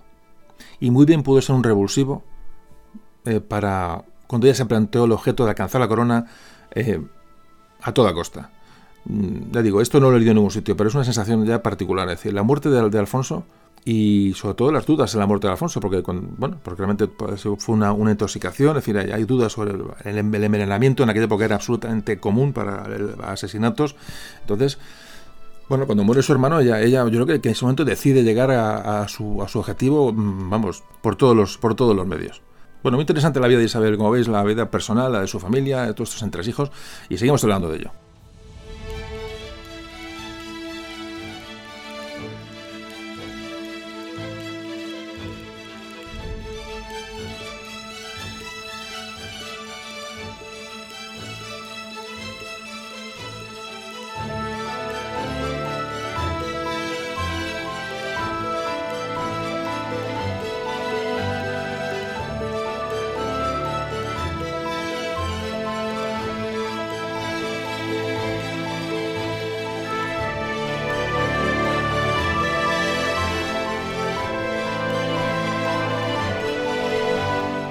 Hemos hablado de la familia paterna de, Isabel, de Juan II, de Isabel de Portugal, de su, en fin, de toda la, eh, su, su, hermanastro Enrique IV, pero que, vamos a hablar de la familia materna, un poco por encima. Su madre era Isabel de Portugal, es decir, entroncaba con el trono de Portugal. Isabel siempre demostró una gran debilidad por Portugal, siempre. Durante su vida había de mantener una relación de amistad con, con Portugal. Ofreció a dos de sus hijas, Isabel y a María, como, como esposas de reyes de Portugal siempre intentó mantener a Portugal como, como aliado. De hecho, Isabel hablaba portugués perfectamente, es decir, bueno, la relación, eh, un dato importante, su buena relación con, con Portugal y con la, la, dinastía portuguesa en todo momento. Cambiando un poco de tema, vamos a ver que Isabel la Católica, evidentemente, fue una, una, una excepción, se supone que es una excepción en, eh, de como una mujer en un trono, y bueno, hubo más mujeres eh, que, bueno, que, llevaron, que llevaron la corona. Por ejemplo, en el siglo XII, Sánchez de León, la esposa de Fernando I. Cuando muere Alfonso VI, a que le dedicamos otro audio, ya hemos hecho un montón de audios, como podéis ver, eh, Alfonso VI, eh, un audio muy interesante, cuando muere su hijo varón, nombra como heredera a su hija Urraca.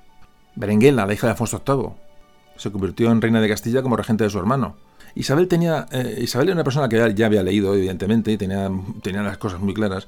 En las, las, partidas de Alfonso X el Sabio se establece que el heredero siempre es el hijo varón, es un hijo varón del rey, eso está claro. Sin embargo, en el caso de que no hubiera otros herederos, la hija mayor del, ocuparía el trono. O sea que Isabel tenía muy claro que una vez muerto su, Enrique IV y su hermano pequeño Alfonso, la siguiente era ella. Eso lo tenía clarísimo. Y además, como ella pensaba que bueno que Juana de Beltraneja era una, bueno, no, no era no era una reina legal, sino que era, no era hija del rey, etcétera, etcétera, bueno, pues Isabel tenía muy claro que ella era la, la, siguiente en sucesión y de hecho lo llevó hasta, hasta el final. Isabel nunca consintió ni una duda sobre su legitimidad, jamás aunque muchos, eh, mucha gente en Castilla sigue diciendo que la Beltraneja era la reina legal, Isabel jamás dio su brazo a torcer, pero jamás, además, lo, defendió con muchísima vehemencia su eh, legitimidad en el trono. En cuanto a la educación de Isabel, pues un tema muy importante, ya repito, estamos tocando temas personales.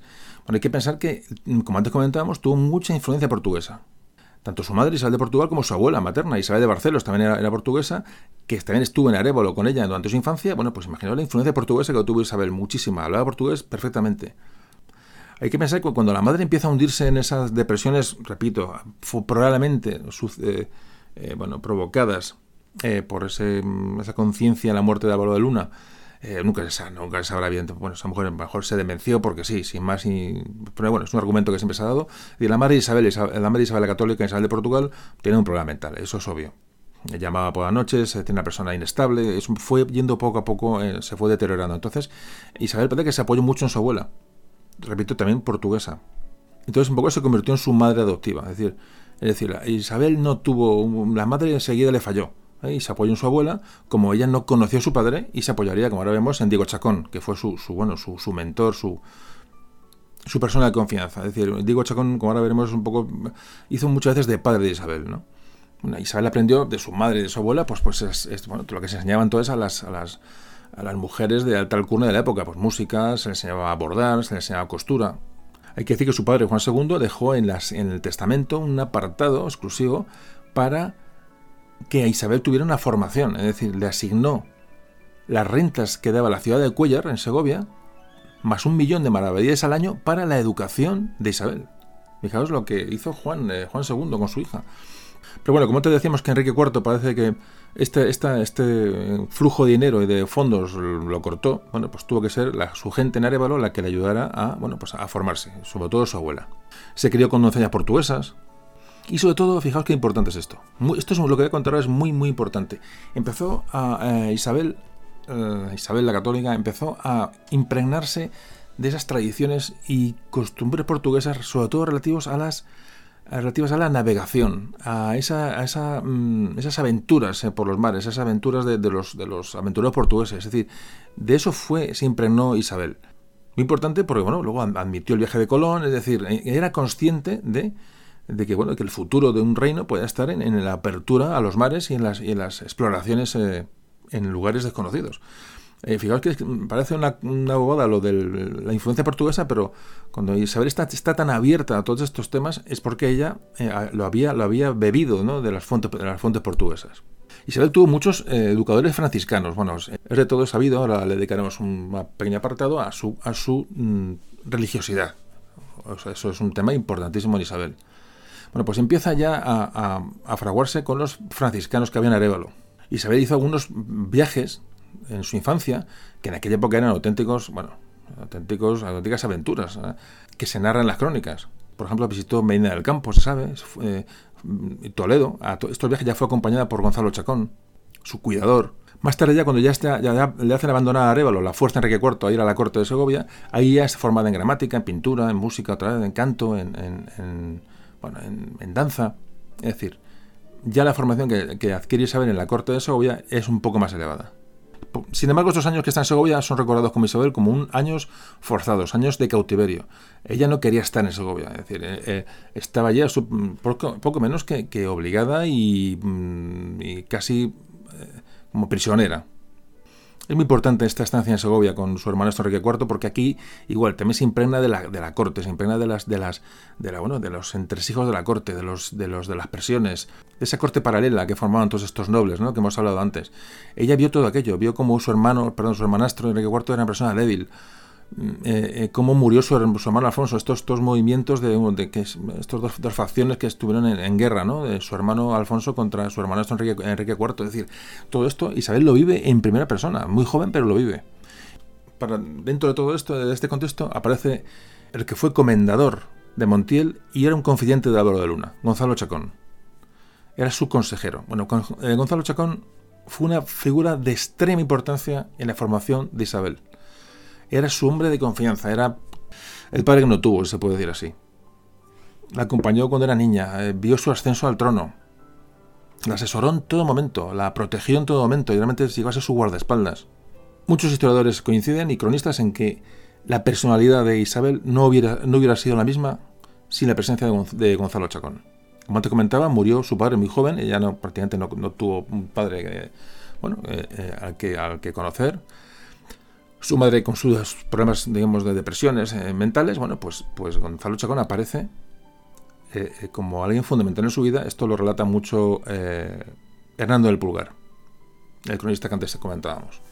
Hablan de Gonzalo Chacón como que alguien que no, no tenía una gran cultura, pero sin embargo era, personalmente era, era excepcional. Además, la mujer de Gonzalo Chacón estaba al servicio de la madre Isabel, de Isabel de Portugal, que también, por lo, con lo cual, digamos, ya, ya no solamente era él, sino su esposa las que, los que van a estar muy encima de Isabel, muy encima también de Alfonso, los dos, y van a ser una pareja, tanto Gonzalo Chacón como su mujer, muy importantes para Isabel la Católica, muy importante.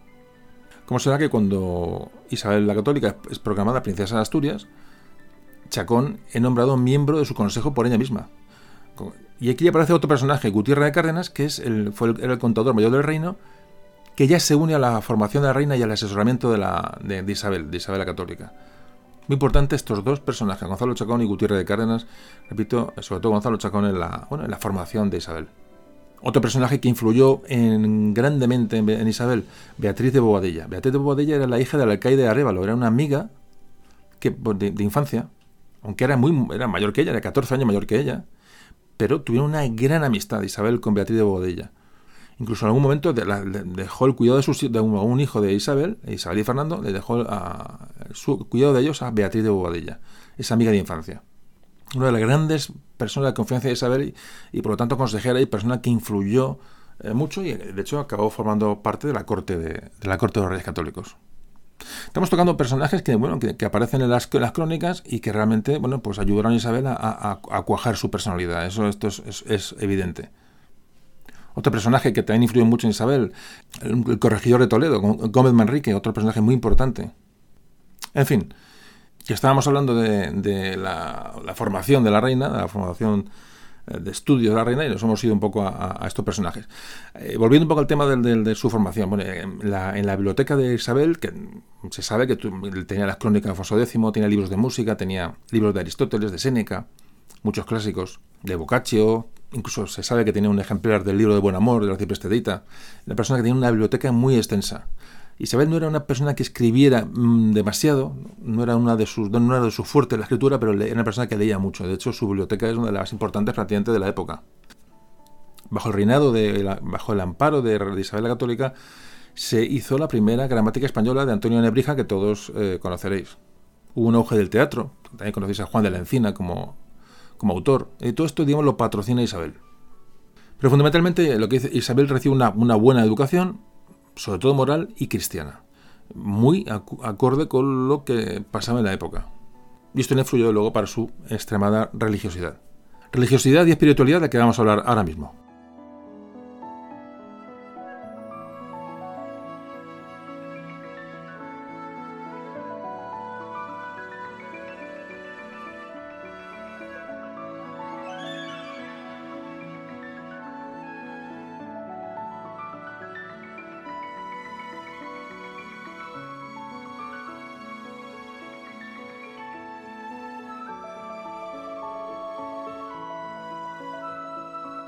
Bueno, sería imposible comprender eh, eh, bueno, la vida de Isabel de Castilla sin la religión, sin la espiritualidad que siempre profesó. Ya de entrada, ella nació un jueves santo, que ya es bueno, como una señal en la época de un día de referencia para todos los, cristianos. Tenía mucha devoción por Santa Isabel de Portugal. Eh, repetimos que es una, bueno, que de origen portugués toda la rama materna. Y esta Santa Isabel era una, una, una santa muy venerada en Portugal. De hecho, el, bueno, de hecho, como veis, el nombre de Isabel fue utilizado durante muchas generaciones en la familia. Y muy importante, los, los monjes franciscanos que la educaron en Arevalo, muy importante. Eran monjes que, que los franciscanos que exaltaban la pobreza como una vía para acercamiento a Dios. Entonces, le caló mucho a Isabel la austeridad. Y esta austeridad estuvo cada vez más presente con el tiempo en la vida de, la futura reina. Su madre, Isabel de Portugal, era una mujer con una mm, profunda fe. Luego, más tarde, cuando cuando ya estaba casada con Fernando, bueno, los reyes, todas las principales victorias militares las, iban a conmemorar como, bueno, con una victoria de, que ha sido, eh, bueno, eh, en mano a mano con Dios, ¿no? Es decir, agradecían a Dios absolutamente cualquier evento que eh, sucedía en, sus, en, su, en su reinado, como la conquista de Granada. Es una culminación, ¿no? De la, de la, bueno, de la, expulsión de, los musulmanes de la península y para ellos es, bueno, es un hecho absolutamente relacionado con, con lo divino. Isabel este, tenía la convicción absoluta de que Dios era, era, el que le inspiraba en su labor de, gobierno. Ella había llegado a tener la corona de Castilla porque, er, bueno, porque era un mandato divino y estaba obligada bueno, pues a corregir todos los defectos y todo el caos que había en ese momento en la corte.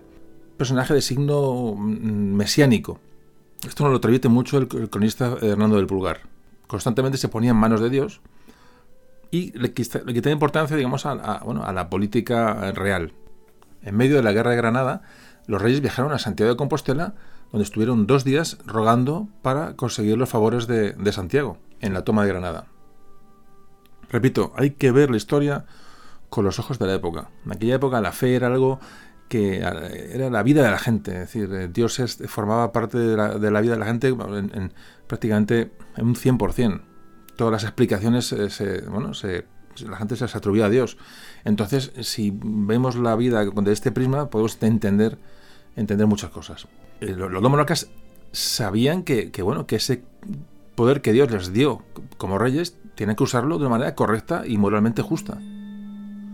Y bueno, la vida de Isabel se desarrolló, como vemos, en, bueno, en este entorno de, máxima fe que hizo que, Roma le concediera el título de reina católica.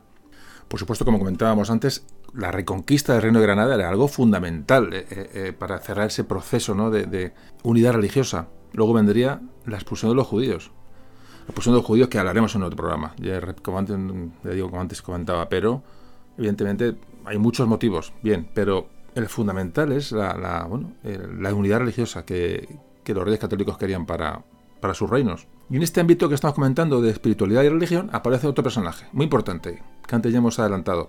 Era Fray Hernando de Talavera. Fernando de Talavera era el confesor de la reina, que automáticamente se convirtió en una de las personas de su mayor confianza. Una persona eh, austera, una persona mm, de amplias convicciones de fe, que influyó mucho también en Isabel. El confesor de la reina era un cargo, vamos, mm, que ni os cuento lo que era en la época ser confesor de la reina. La, la posibilidad de influencia que tenía en la política en el momento era enorme. Entonces, bueno, era un cargo muy importante. Este cargo lo ocupó Fernando de Talavera, que era un monje jerónimo, que era una persona muy instruida culturalmente, estudió en la Universidad de Salamanca, tenía era catedrático de filosofía moral, y si podemos pensar en dos personas que influyeron con importancia vital en la vida de Isabel la Católica, fueron Diego Chacón y Fernando de Talavera, sin duda. Los dos personajes van a influir en su vida y en su manera de percibir el mundo. Fray Hernando de Talavera jamás aceptó un cargo oficial, llegó a ser arzobispo de Granada, pero no formó nunca parte de, bueno, de, lo que era la corte. eso aquí se juntó todo, es decir, una, personalidad como Isabel, la austera, se junta bueno, pues con, con este fraile, sin ansias de grandeza, con una gran convicción moral y religiosa. En fin, como antes comentaba, persona muy influyente. Fray Hernando de Talavera.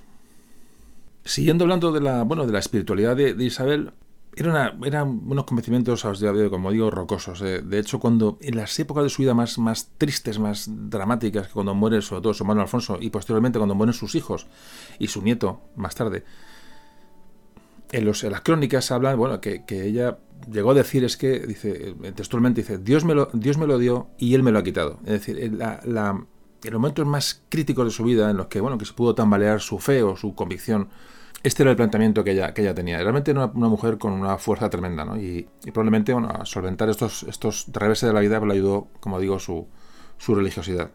Hay otra persona que, bueno, que aparecerá más tarde, en los últimos años de su vida, que es el cardenal Cisneros. Francisco Jiménez de Cisneros. Una persona muy importante, reformó el, clero en España, también franciscano. Y este Cisneros famoso cardenal, que luego será cardenal Cisneros, fue el que sustituyó a Fray Hernando de Talavera como confesor personal. Esto ocurre en 1492. Al igual que Fray Hernando, pasa que Isabel ya era más adulta, es decir, era menos, menos influenciable. O sea, la importancia de, Diego Chacón y Fray Hernando de Talavera es que los dos, digamos, están al lado de la reina cuando es más joven, cuando es más moldeable, cuando es más influenciable. Por eso ahora el confesor de última hora de, Isabel, que fue el cardenal Cisneros, bueno, evidentemente no ejerce sobre ella la influencia que pudieron ejercer eh, en estos dos personajes durante su juventud. Pero igual, Cisneros fue la mano derecha de la reina en, temas tanto espirituales como administrativos como políticos.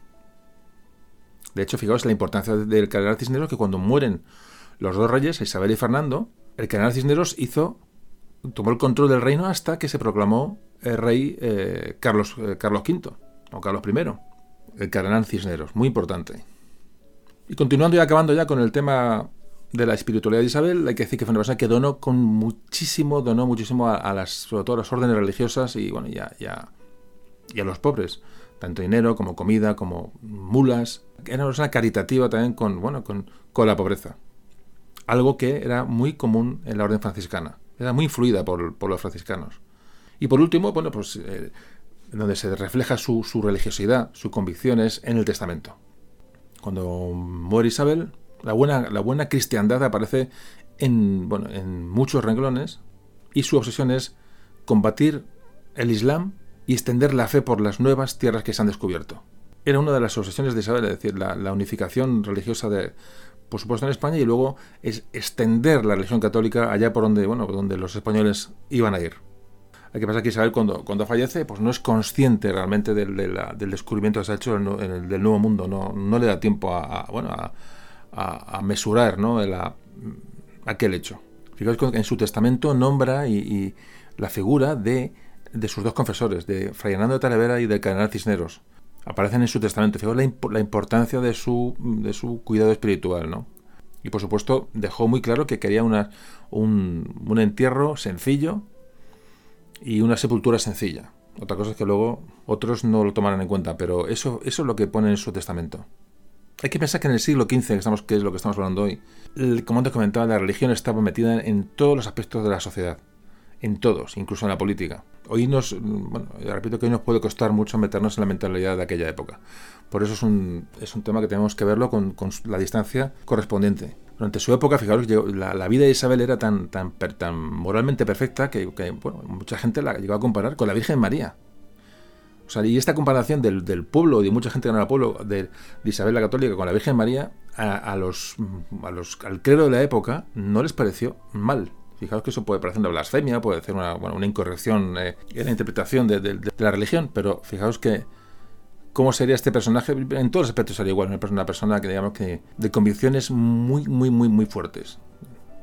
Bueno, pues hemos hablado de. Dejamos aquí el tema de la espiritualidad, hemos hablado de un montón de cosas de Isabel, la vamos conociendo yo creo que bastante bien. Y vamos a tocar un tema que es mm, pues muy interesante, que es el tema de su matrimonio.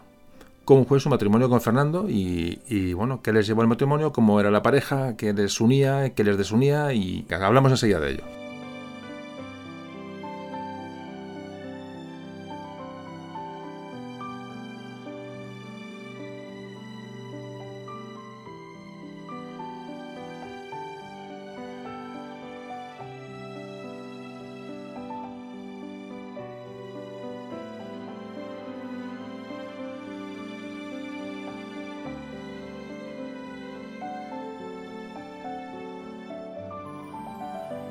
El matrimonio de Isabel. Isabel y Fernando de Aragón. Bueno, hay que pensar que Isabel la Católica no eh, se pudo aislar de la corriente de la época que era formar parte de ese juego de, bueno, de matrimonios por conveniencia, de alianzas y de políticas dentro de las cortes. Es decir, los infantes, en este caso Isabel, eran un instrumento político para la eh, búsqueda de alianzas. Muy importante, eh, un tema que he comentado en muchos audios, el concepto de aquellas gentes, de aquellas épocas en cuanto a su rey. El rey era, el, era el, máximo, es decir, entonces no había el concepto de país, el concepto de nación, sino que los reyes eran los que aglutinaban los pensamientos y las ilusiones de las gentes, ¿no? Entonces, desde, muy temprana edad ya estaba prometida con Fernando. Es decir, ya se, había vislumbrado ese matrimonio como algo posible, entre de acuerdo, entre las presiones de, de la nobleza, es decir, por intereses, lo que queremos, pero ya estaban orientados a esa futura boda que podía ocurrir o no. De hecho, ¿qué ocurrió? Fernando, hijo de Juan II de Aragón, y que finalmente se iba a casar con ella. Recordemos que los dos son primos segundos. Los dos son trastámaras. Dato muy importante y que no podemos olvidar. Sin embargo, aunque Isabel tenía esa, proposición de boda con Fernando, esto fue, eh, bueno, fue anulado, fue intervenido por su hermanastro Enrique IV, que la propuso matrimonio primero con Carlos de Viana, que era príncipe de Navarra, luego con Alfonso V, de Portugal, con Pedro Girón, que era el maestre de la Orden de Calatrava, es decir, Isabel estuvo eh, eh, con proposiciones de enlace varias estas últimas contra su voluntad y ella de luego iba a luchar por no que no fuera casada con nadie contra su voluntad, eso lo tenía muy claro. El rey Enrique IV lo que pretendía es casar a Isabel, a su hermanastra, con un monarca extranjero para alejarla de Castilla. Él sabía el riesgo que tenía con Isabel, porque además la, la, conocía y mejor sabía de su, de su tenacidad y sabía los problemas que le podía causar a la hora de que bueno de, dejar a Juana la Beltraneja como, como reina. Entonces intenta siempre Enrique alejarla de la corte, digo, y pues la mejor manera es casarla con alguien, alguien lejano. Y aquí aparece otro personaje que va a ayudar a decidir, a decidirse Isabel por el matrimonio con Fernando. Es el arzobispo de Toledo, el arzobispo Carrillo. El arzobispo Carrillo es la persona que apoya a Isabel en todo momento para que tome la decisión de casarse con Fernando, Fernando Aragón. Muy importante este personaje también. Son personas que vamos tocando y que, van apareciendo en la vida de Isabel de Castilla y que bueno pueden ser poco, poco conocidos, pero ahí están y hay que nombrarlos como prácticamente como vitales porque todos los pasos, los escalones que va subiendo, va subiendo Isabel, son eh, se va apoyando en estos, en estos personajes. Lógicamente ella sola no tenía ningún tipo de, opción, ¿no? No sabemos hasta qué punto será libre, libremente elegido Fernando como, como esposo, tampoco, porque, porque tampoco se puede asegurar al 100%, pero hay indicios de que así era. Hernando del Pulgar, el famoso cronista, eh, nos habla bueno, de, de, las, de, lo que ayudaría a, a Isabel tanto Gutiérrez de Cárdenas, este también otro personaje que influyó mucho en ella, como el arzobispo de Toledo. Bueno, la, verdad es que Fernando, Fernando era un era otro príncipe español de una edad, de una edad muy similar, que Fernando, eh, Fernando Católico era un, un año menor que, Isabel de Castilla, o sea, eran de la misma edad, hablaban la misma lengua, tenían eh, mismo nivel eh, en cuanto a categoría, y además eran los dos trastámaras, muy importante en una vinculación familiar importante. Así que en enero de 1469 se firman las primeras capitulaciones matrimoniales, a pesar de que Isabel está en la corte de Segovia. Fijaos, todo, esto se hace en secreto. Esto ocurre en enero. Y en, mayo, ella estaba en Ocaña, estaba custodiada prácticamente por, por el marqués de Villena, y se escapa de Ocaña rumbo a Valladolid para casarse con Fernando es uno de los, de los momentos más, eh, más de, aventura ¿no? de la vida de estos, de estos personajes, porque los dos coinciden en, bueno, en que tienen que hacerlo de una manera oculta, secreta, y van a concertar la boda en Valladolid. Según mm, otro cronista, Palencia, hubo una sola entrevista entre los novios antes de la boda, solamente se dieron una vez. Entonces cuenta el cronista que cuando llegó Fernando Católico a la, a la vivienda antes, mismo sitio donde, donde se casaron, bueno, pues ahí se encontraron por primera vez, probablemente el día anterior o dos, días antes, y entró en, el salón donde estaban todos y cuenta el cronista que recibe a Fernando el arzobispo Carrillo, repito, el arzobispo de Toledo, y mientras saluda el arzobispo a Fernando, eh, Gutiérrez de Cárdenas, eh, digo, este asesor fiel de la reina, le dice a Isabel la famosa frase, dice, ese es. Es decir, se conocen de esta manera los dos, los dos novios. La verdad que es una, es una cosa por lo, menos, por lo menos curiosa. Evidentemente, Isabel está informada de quién era Fernando y Fernando de quién era Isabel, obviamente.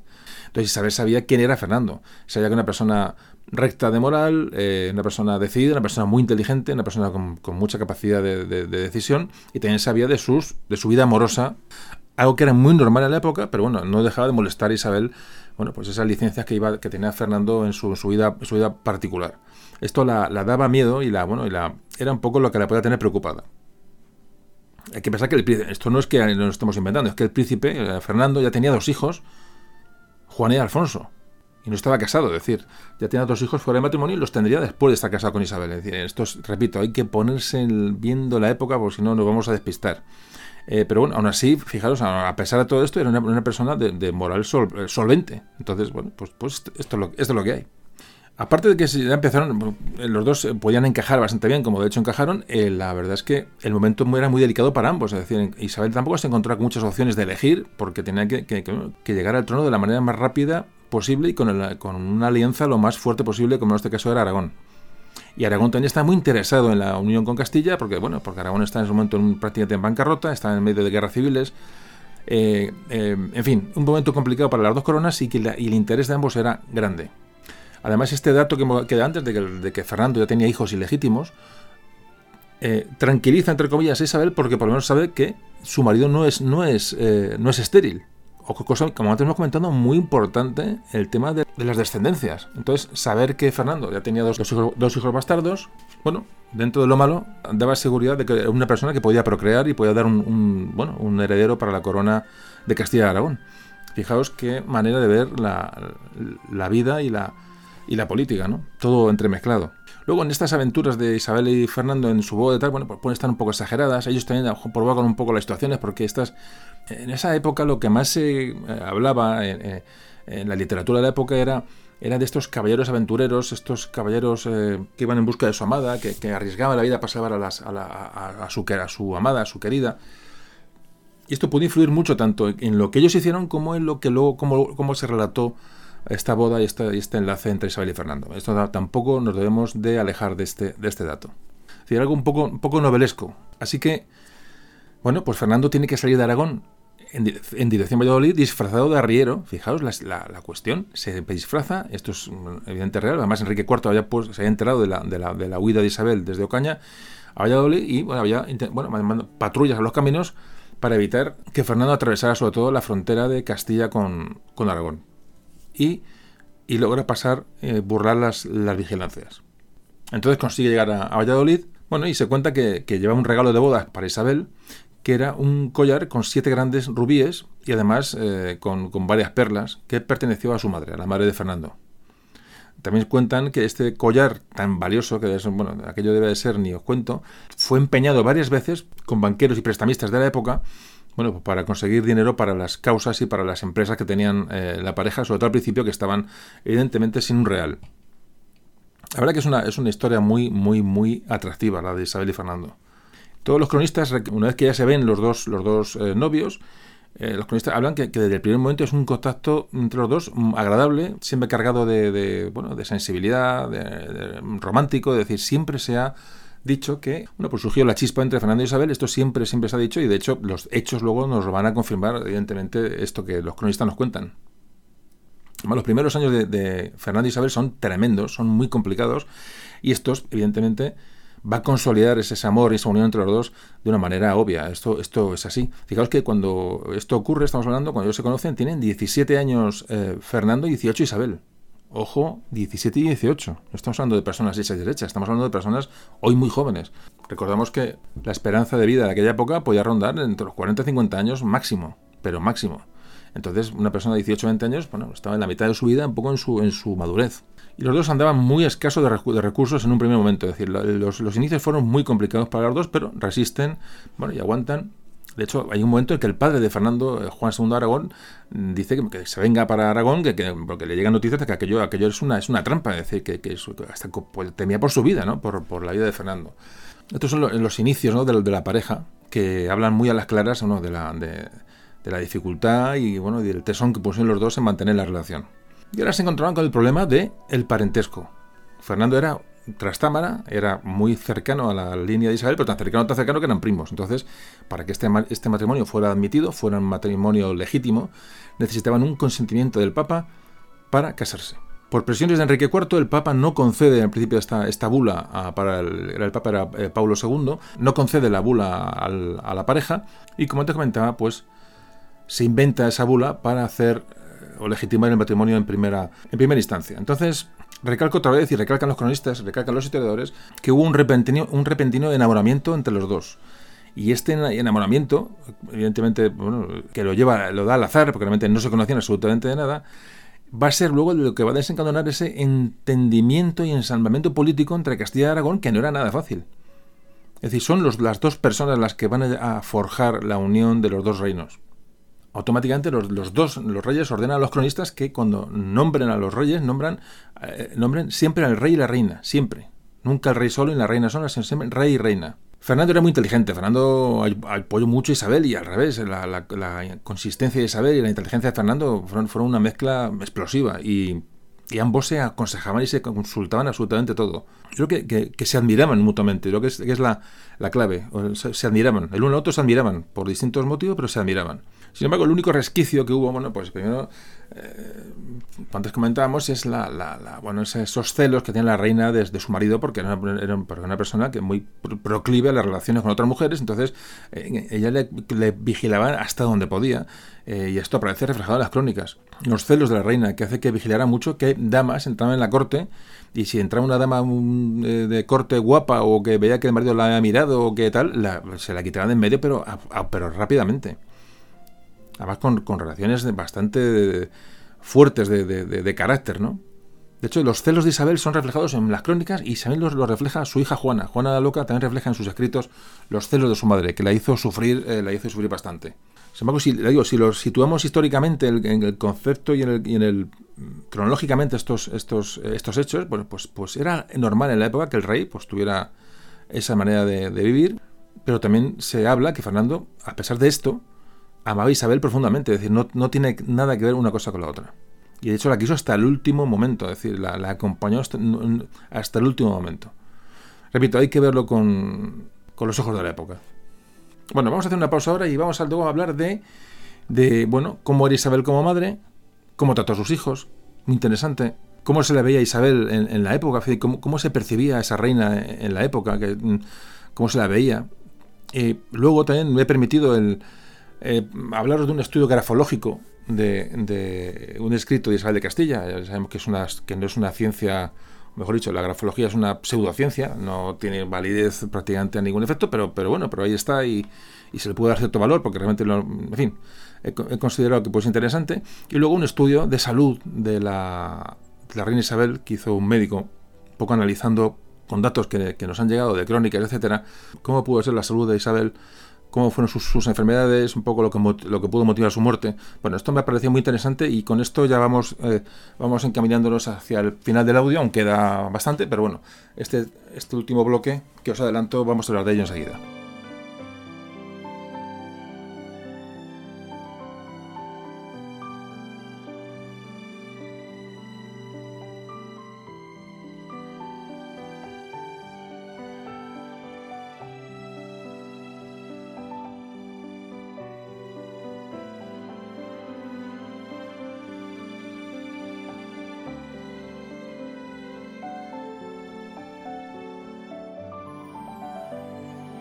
Isabel de Castilla. Isabel eh, de Castilla, pero en este momento mm, esa, función de madre que tuvo con sus cinco hijos.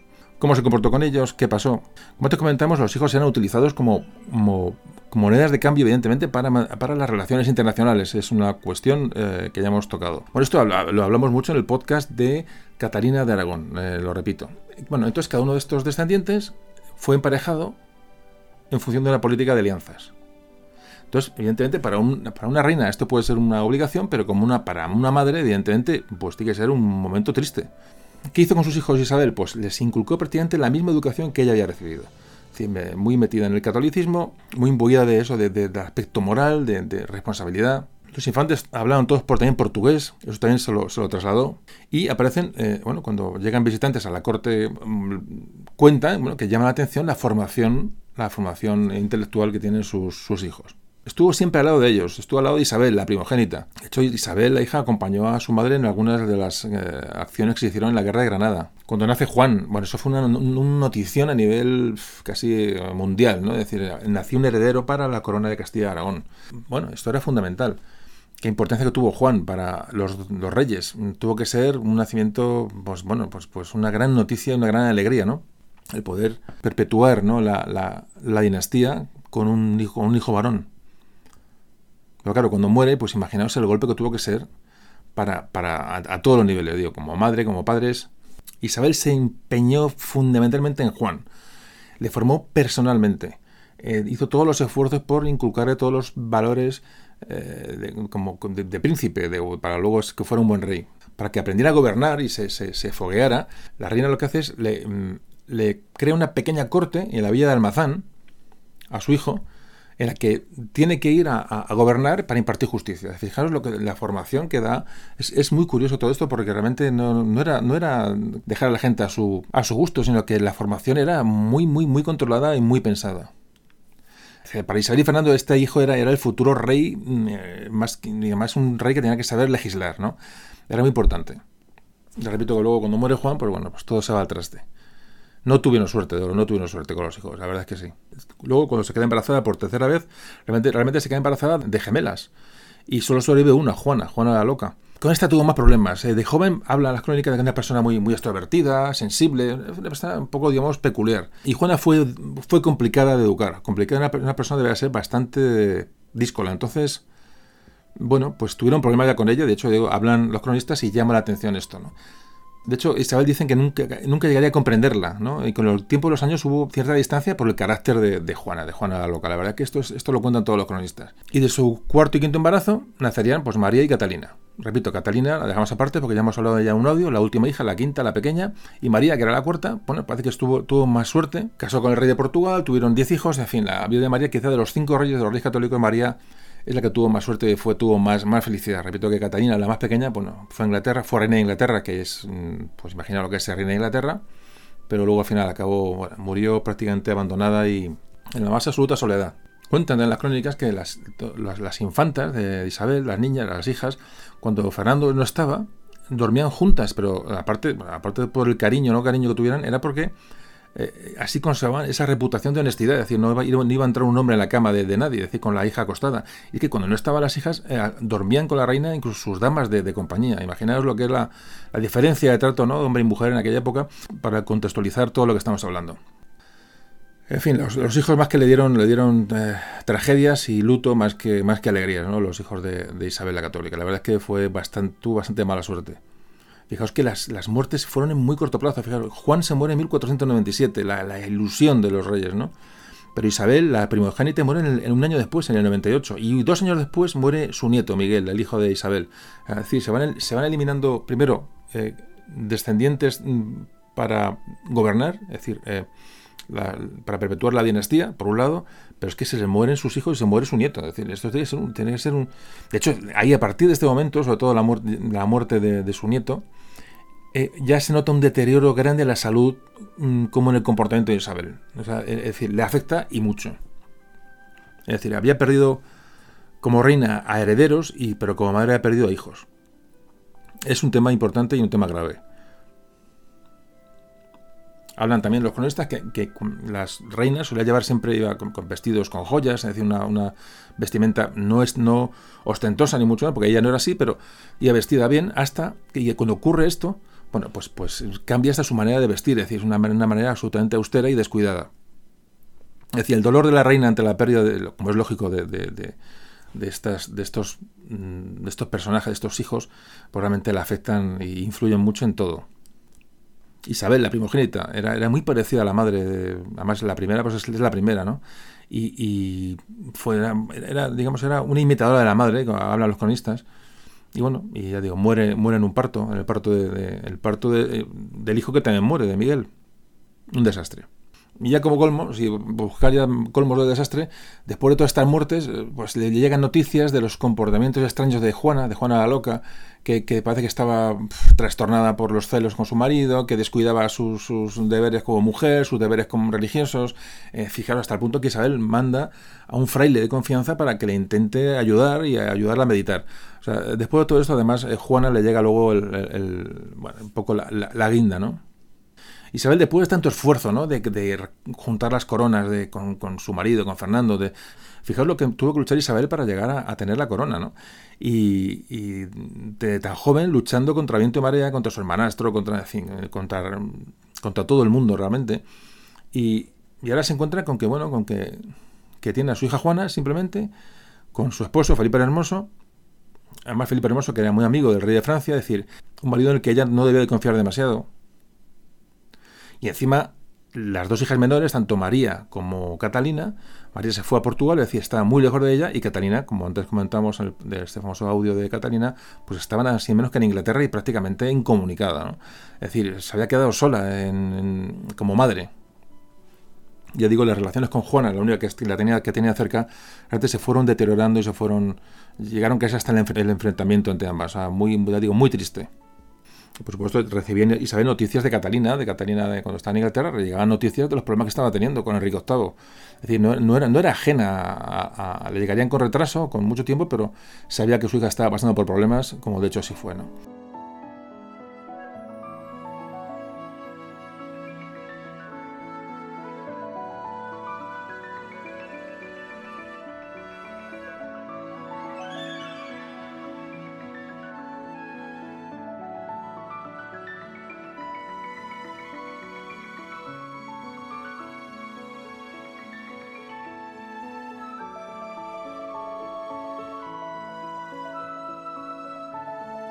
¿Cómo veían la gente de la época, los contemporáneos, a Isabel? Bueno, cuando Isabel eh, empieza a aparecer bueno, a nivel público, es, tiene una, opinión, digamos, desfavorable del entorno, porque estuvo en esas tramas contra su hermanastro, contra Enrique IV, es decir, tiene al principio una, tiene una baja popularidad, pero esto se fue modificando con los años, es decir, ya en los años cuando ella ya gobierna, en los momentos centrales de su vida de, como gobernante, eh, eh, se convierte en una esperanza tras el, caos que haya sido el, reinado de Enrique IV. Esto es realmente lo que, lo que evoluciona, ¿no? Entonces, todas las fuentes que vemos, tanto castellanas como extranjeras, eh, nos transmiten una imagen positiva de Isabel, siempre. De hecho, Isabel, Isabel la Católica fue puesta como modelo a partir de entonces para futuros gobernantes. Se le va a comparar con la Virgen María. O sea, su, decisión, su fuerte personalidad como mujer. Fijaos que la mujer entonces realmente era, era, era nada. Bueno, pues esta mujer aparece y realmente sorprendió a, la, gente, a la gente de la época trabajaba mucho, le gran esfuerzo, cabalgaba incansablemente, de hecho le provocó muchos problemas de salud el, cabalgar, eh, cuando estaba embarazada. Em, estaba todo el día montada a caballo pues, viajando por, sus, territorios. Todo esto en contraste con la pasividad y la inacción que tuvieron tanto su, su hermanastro Enrique IV como su padre Juan II, es decir, como los anteriores, anteriores trastámaras, rompió esa dependencia de, la, la, esa nobleza ¿no? que, la, que la es decir, eh, llegó a mandar entonces todo eso se, refleja en las crónicas y bueno, la gente la tiene un respeto y un cariño eh, eh, em, importante. Una persona con gran sentido de la justicia, muy recta, muy severa, pero con gran sentido de la justicia y del perdón. Muy importante en Isabel. Esto es un dato muy importante que no he comentado hasta ahora. Es decir, su justicia era implacable, pero justa.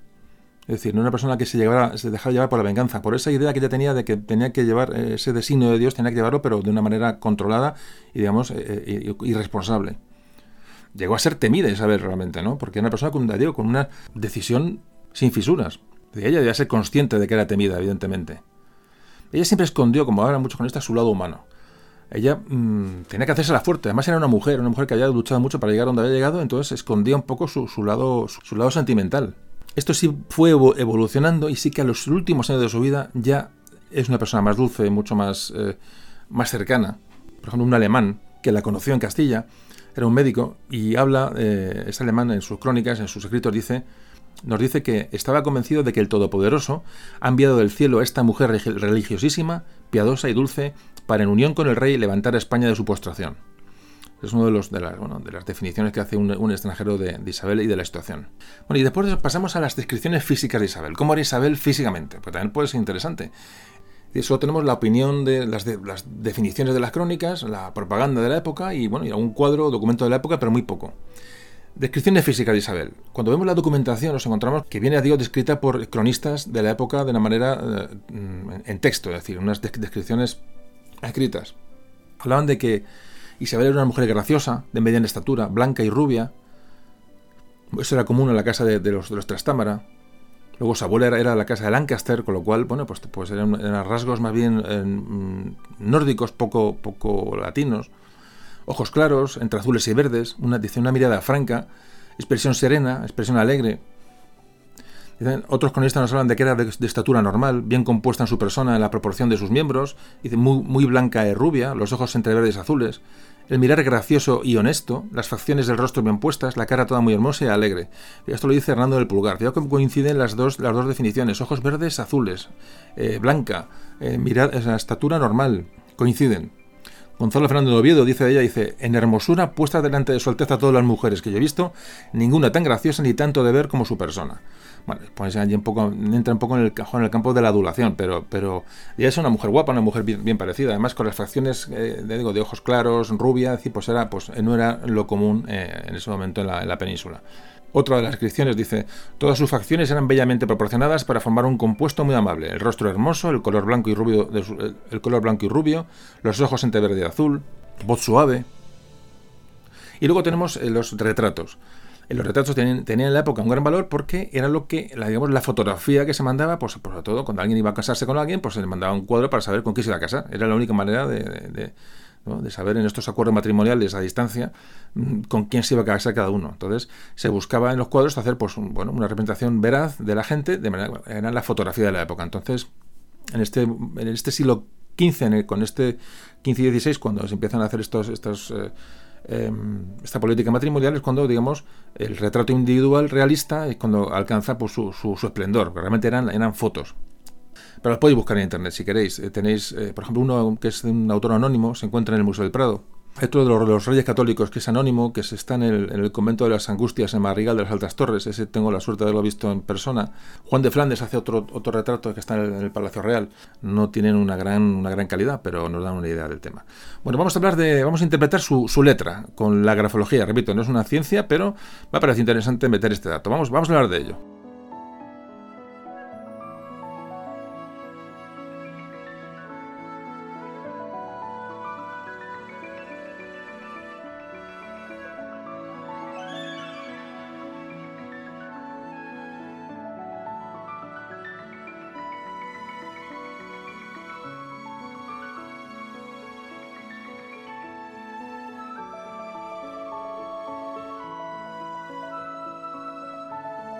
Bueno, vamos a intentar eh, mm, analizar a Isabel la Católica con su escritura. Repito, no es una ciencia, pero bueno, puede darnos algún dato. De hecho, eh, aparte de las, de las crónicas que pueden estar todas tocadas y tal, eh, realmente el, único rasgo que nos ha quedado de su persona es, es, su escritura. Realmente, bueno, pues, pues nos podemos agarrar a ella para hacer alguna pequeña aclaración. Recuerdo que hice algo con esto parecido con, creo que fue con Blas de Lezo, algo así, hablamos también de su... Pero bueno, es, es interesante, un, dato más. Entonces he cogido un estudio que hacen Ana María Rodríguez García y Noelia Terroso Gil, y ellas analizan de un documento de, que escribió Isabel con 33 años de edad, bueno, pues analizan un poco la, qué sacan de, su carácter, ¿no? de sus rasgos grafológicos.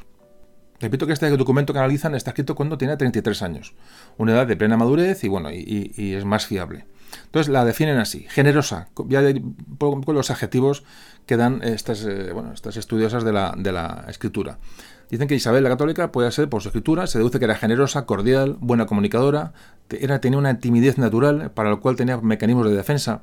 Sin embargo, era, era sociable y simpática, era expresiva, era sincera, era muy diplomática, era discreta, eh, femeninamente era, era una persona coqueta, también comentan de una manera concreta, dice, de cara al exterior da imagen de confianza en sí, aplomo y seguridad, rompiéndose momentáneamente en el terreno afectivo por sus excesivas emociones. Una persona, bueno, que intentaba mantener el aplomo, pero realmente una persona emocional, ¿no? Tenía que luchar un poco contra sí misma, un poco lo que deduzco de este estudio.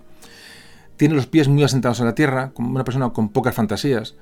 Parece que tiene arranques de mal genio, una persona irritable, una persona impaciente a la vez. Vuelvo a repetir que es una persona aguda, una persona inteligente, con ideas ágiles, con gran capacidad de, lógica y de deducción. Y comenta que en su vida pública, de cara al público, es una persona muy reflexiva, muy tranquila, y por el contrario, en su privacidad, pues podía tener perder el control y, se dejaba llevar por su, por su irritabilidad. Tenía gran fuerza de voluntad, tenía constancia, era muy constante era persona con tendencia a polemizar, a, la, polémica y discutir sobre, sobre temas. Parece que, que, ella sabe quién es, sabe son sus méritos y en eso le lleva a un deseo de hacerse notar. le gusta ser conocida. O sea, que hay un toque de orgullo y un toque de amor propio.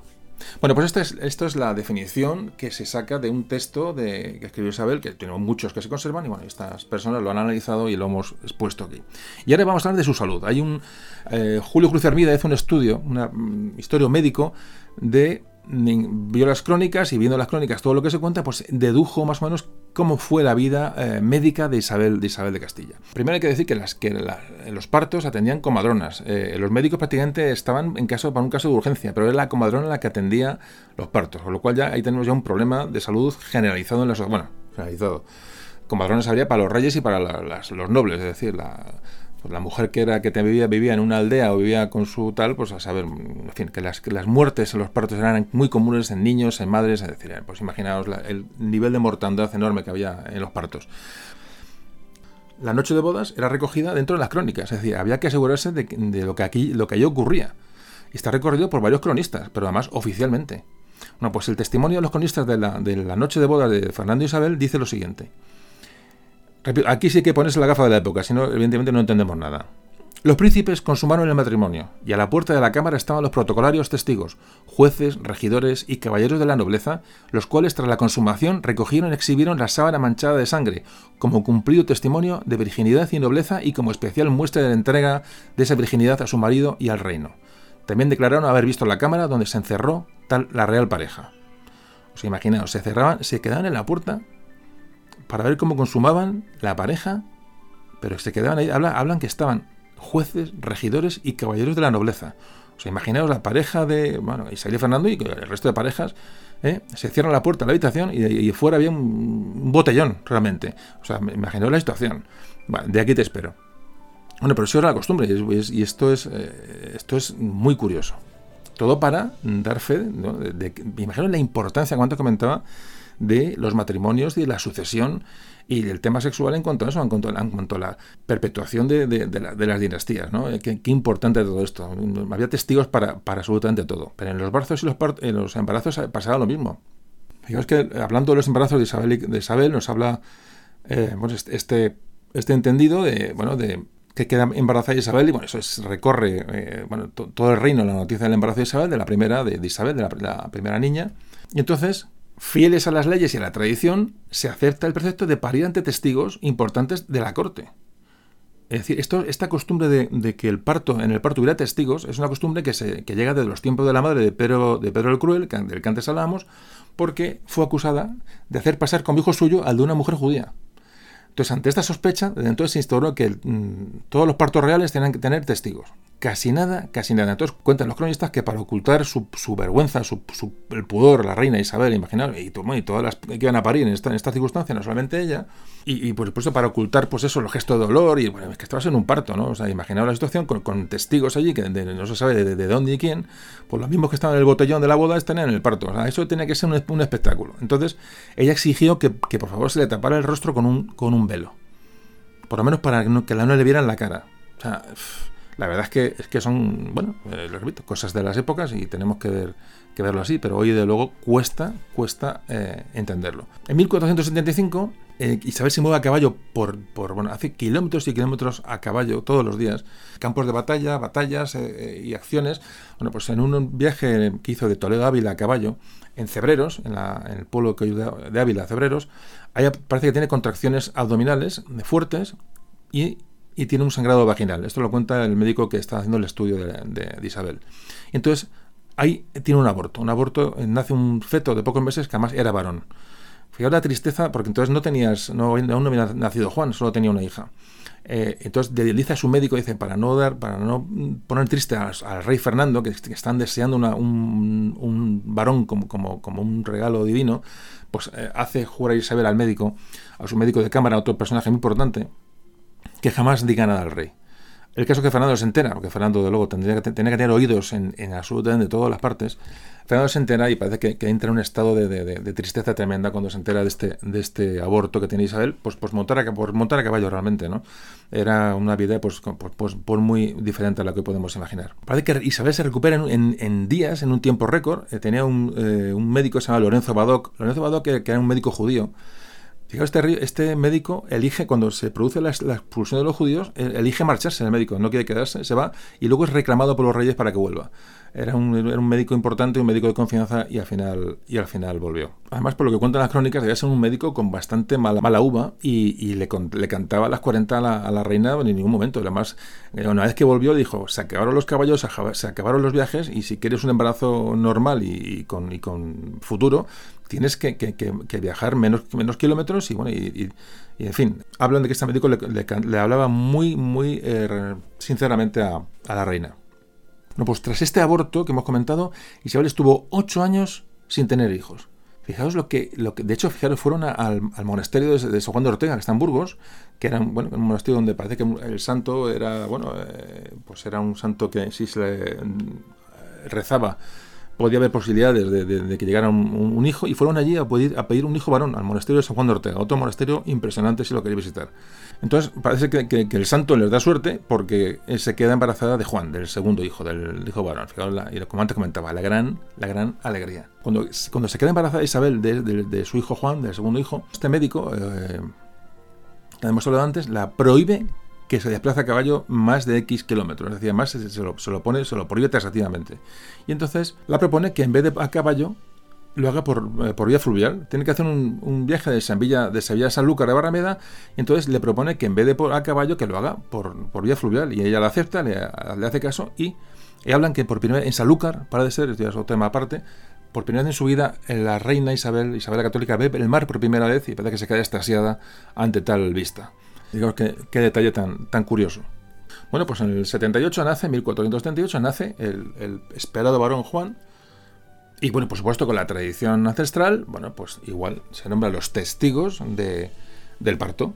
Eh, Caballero de la Corte, García Tellez, Alonso Melgarejo, Fernando de Abrego, Juan de Pineda, en todo esto lo cuentan los cronistas, que van al parto de la reina a ver cómo nace el niño. O sea, van a ver cómo, cómo nace para, que no, para que no haya cambiazo. Es, de verdad, eh, en fin, Igual, y aquí cuenta los cronistas que la reina, como antes, pide ocultar su cara con un velo y además aquí ordena apagar los candelabros que había para dar luz al ambiente.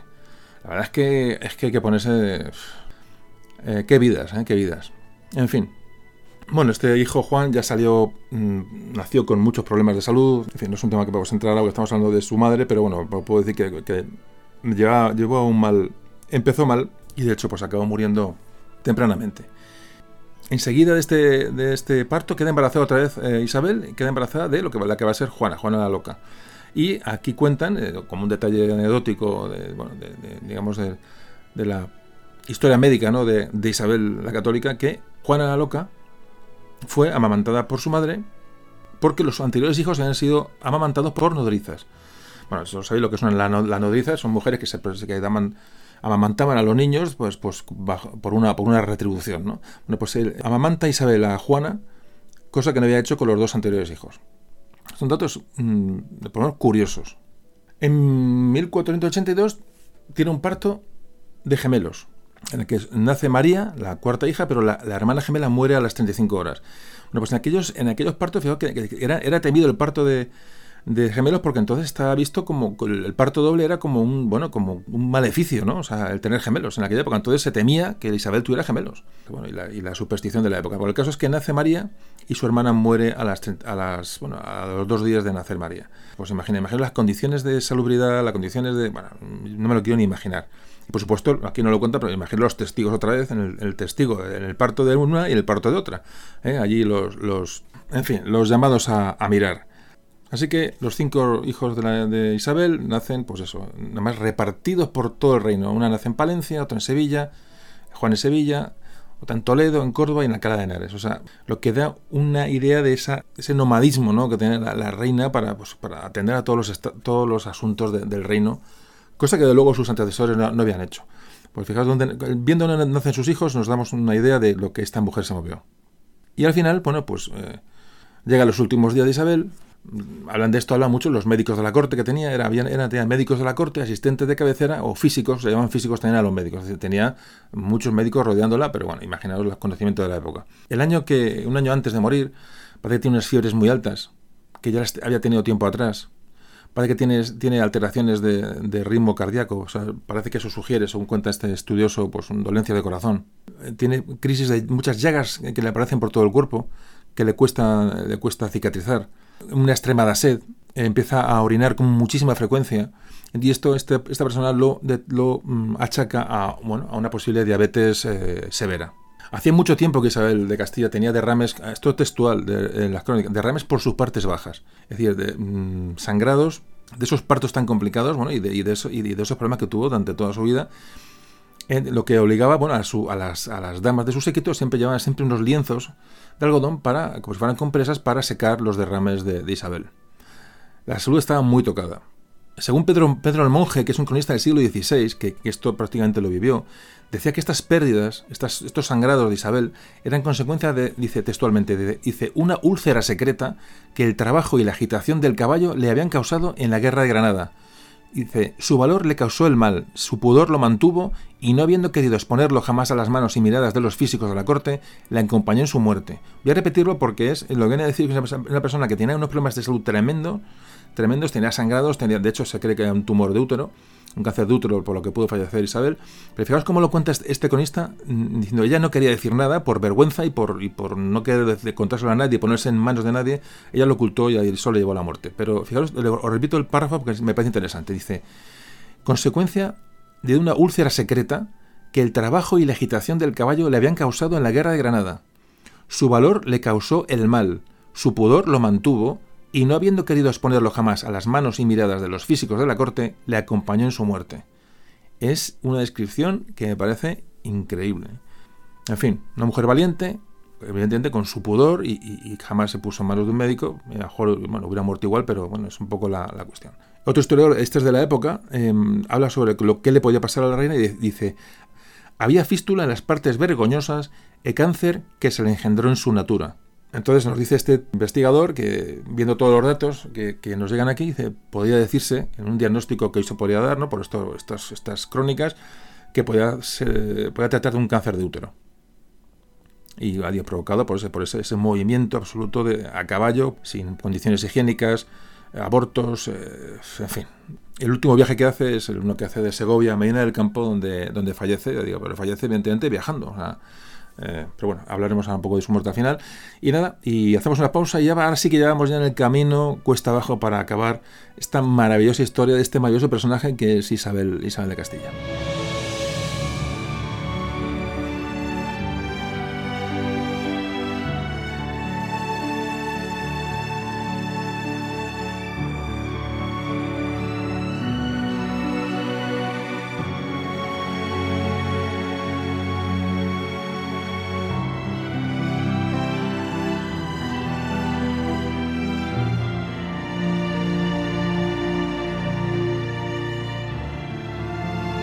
Comenzamos ya la última parte del audio, ya un poco con conclusiones, con reflexiones.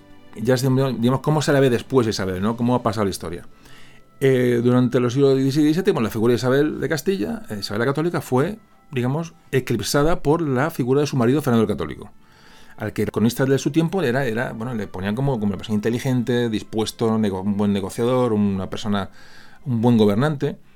Entonces se le comparó un poco con la, con la poca empatía o la, inflexibilidad que tenía Isabel ¿no? en, su, comportamiento. Decía un poco, era Isabel la mala y Fernando el bueno. Era un poquito como se le ve nada más, nada más morir. Ya más tarde aparecen ya, bueno, ya en el siglo XIX, por supuesto, aparecen el famoso romanticismo, es decir, lo mismo que hablamos de que se ensalza el nacionalismo, como hablamos muchos audios del catalán, etcétera, el vasco, etcétera, etcétera, etcétera, pasa lo mismo con el nacionalismo español, es decir, hay un elogio de la reina católica, de la católica, y sale de ella como un colmo de virtudes y entonces pasa su marido a segundo plano. Es, decir, es el catolicismo y la, y la, moral de Isabel la que, y, la, bueno, y, la, su espíritu mm, de unificación peninsular y religioso el que, el, que marca un poco el camino. ¿no? Es típico del 19, típico del, del romanticismo. Entonces, digamos, se, se, bueno, la, figura de Isabel se exagera de alguna manera. ¿no? Entonces, esto, esto queda en los historiadores de la época y un poco lo que, lo que, bueno, lo que, lo que trasciende. Dando un paso atrás, porque me, olvidaba, en 1815 el rey Fernando VII, cuando vuelve a España y restaura el, absolutismo, creó la Orden de Isabel la Católica, que es una condecoración que hoy en día sigue existiendo. La Orden de Isabel la Católica. Más tarde, bueno, pues eh, la, imagen de Isabel, dependiendo de los gobiernos y los momentos, tiene altos y bajos, tiene bajos en el momento, bueno, pues con las, repúblicas, em, el, rasgo de Isabel, eso del, catolicismo, pues una cosa que, se abobina de ello, entonces, bueno, se va, va abajo. Cuando llega la, dictadura de Franco, me sube, es decir, la propaganda pro Isabel, pro Isabel y la figura de esos símbolos de Isabel es, bueno, es, llegada al extremo de la, exageración, es decir, de hecho los símbolos de, la, dictadura pues, toman el, el, yugo, las flechas, es la que la de San Juan, que era... Esto, esto hablamos del audio de símbolos, ya me llevan muchos, muchos audios, como se me refiero a un audio, para, que, para aclarar ciertos temas, por si os apetece escucharlos, ahí, los tenéis a vuestra disposición, es decir, el franquismo utiliza símbolos de eh, los reyes católicos como suyos. La figura de Isabel se ensalza en este momento. Es en 1952 cuando cuando se otorga realmente oficialmente a la Iglesia, la, mediante una bula, el título de Reyes Católicos a los dos, hace nada, año, año 52, y en 1958 el arzobispo de Valladolid inicia el proceso para la beatificación de Isabel la Católica, de Isabel de Castilla. Entonces crea un equipo de historiadores para, bueno, para escribir sobre bueno, los puntos, sobre todo conflictivos, que tenía la reina en su biografía, como puede ser la expulsión de los judíos, la Inquisición, es decir, una serie de puntos negros que se intentan justificar para llevar a la reina a los altares a hacerla santa. Esto se, ha parado, se paró por X motivos, tampoco está muy claro, Parece que, que, hablan a los partidarios de la beatificación de que hay un lobby judío que se opuso en el, en el Vaticano, ¿qué tal? Eh, en fin, bueno, hay una serie de cuestiones que no ha llegado esto a, buen puerto de momento. Hay un, un, empresario mexicano que es, eh, que es el que se ha, financiado los estudios para, bueno, para rehacer, para relanzar la beatificación de Isabel, pero de momento no ha, no ha llegado a nada. En fin, y como cosas a favor de la beatificación, evidentemente está bueno su comportamiento, su, su, su, fe, su moral, su intachable comportamiento y, por supuesto, o la unidad religiosa de España y la, evangelización del continente americano, que evidentemente ella mm, puso todo su interés y todo su esfuerzo, aparte del cuidado del, indígena, del indígena como, como, como una persona. Eh, eh, bueno, hay una serie de, pros y contras. Bueno, ahí está, la, la beatificación de Isabel queda ahí. Entonces, bueno, Podemos decir que Isabel fue una mujer cuyo objetivo era dar estabilidad y unión a un reino que estaba sumido en, muchos conflictos. Eso es cuando ella llega. Es su primera misión. Ella vivió para reinar, parece que por designios divinos para ella, y este era el, su único objetivo. Siempre fue reina antes que mujer. Esto es muy importante. Importante la muerte de su hermano Alfonso, muy importante que supuso, digamos, políticamente y lo que supuso en su carácter y, la, y luego la trascendencia de la historia de España que tuvo la muerte de, su, de su, hermano el pequeño. Si su hermano no hubiera fallecido, hubiera sido rey realmente, porque, la facción favorable a los hermanastros de Enrique IV hubieran triunfado, si su hermano hubiera, hubiera sido rey y hubiera acabado, pues, esa infanta prometida de cualquier, bueno, rey, por lo tanto un rey portugués o donde fuera. Pero la historia de España hubiera cambiado completamente, ¿no? Luego, la herencia, la dinastía de los reyes católicos hubiera sido perpetuada sin ningún problema si su único hijo varón, Juan, no hubiese muerto. son todo, digamos, reveses lo que se van produciendo. Además, la viuda de, la viuda, él deja embarazada a su mujer cuando muere, hay un embarazo, digamos, póstumo y ese niño muere también. Que también hubiera tenido sobre su, eh, sobre su cabeza la corona de los reinos de Portugal, Castilla y Aragón.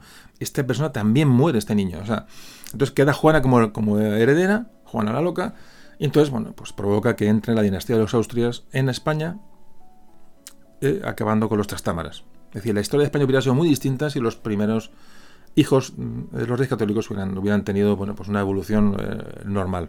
Isabel luego es, ah, históricamente ha sido cuestionada cuestionada su legitimidad por eh, unos autores. Unos dicen que era la reina ilegítima, la reina era Juana la Beltraneja, y otros dicen que sí, que no era mujer legítima porque Juana la Beltraneja no puede ser, en fin, lo que hemos hablado antes, no era hija legítima, etcétera, etcétera, etcétera. En fin, sobre este tema sigue habiendo una pugna y ahora cada uno puede leer la bibliografía que quiera, puede opinar o puede, puede indagar. Pero bueno, sobre este tema no hay un acuerdo, evidentemente, sobre la legitimidad de Isabel a la llegada al trono.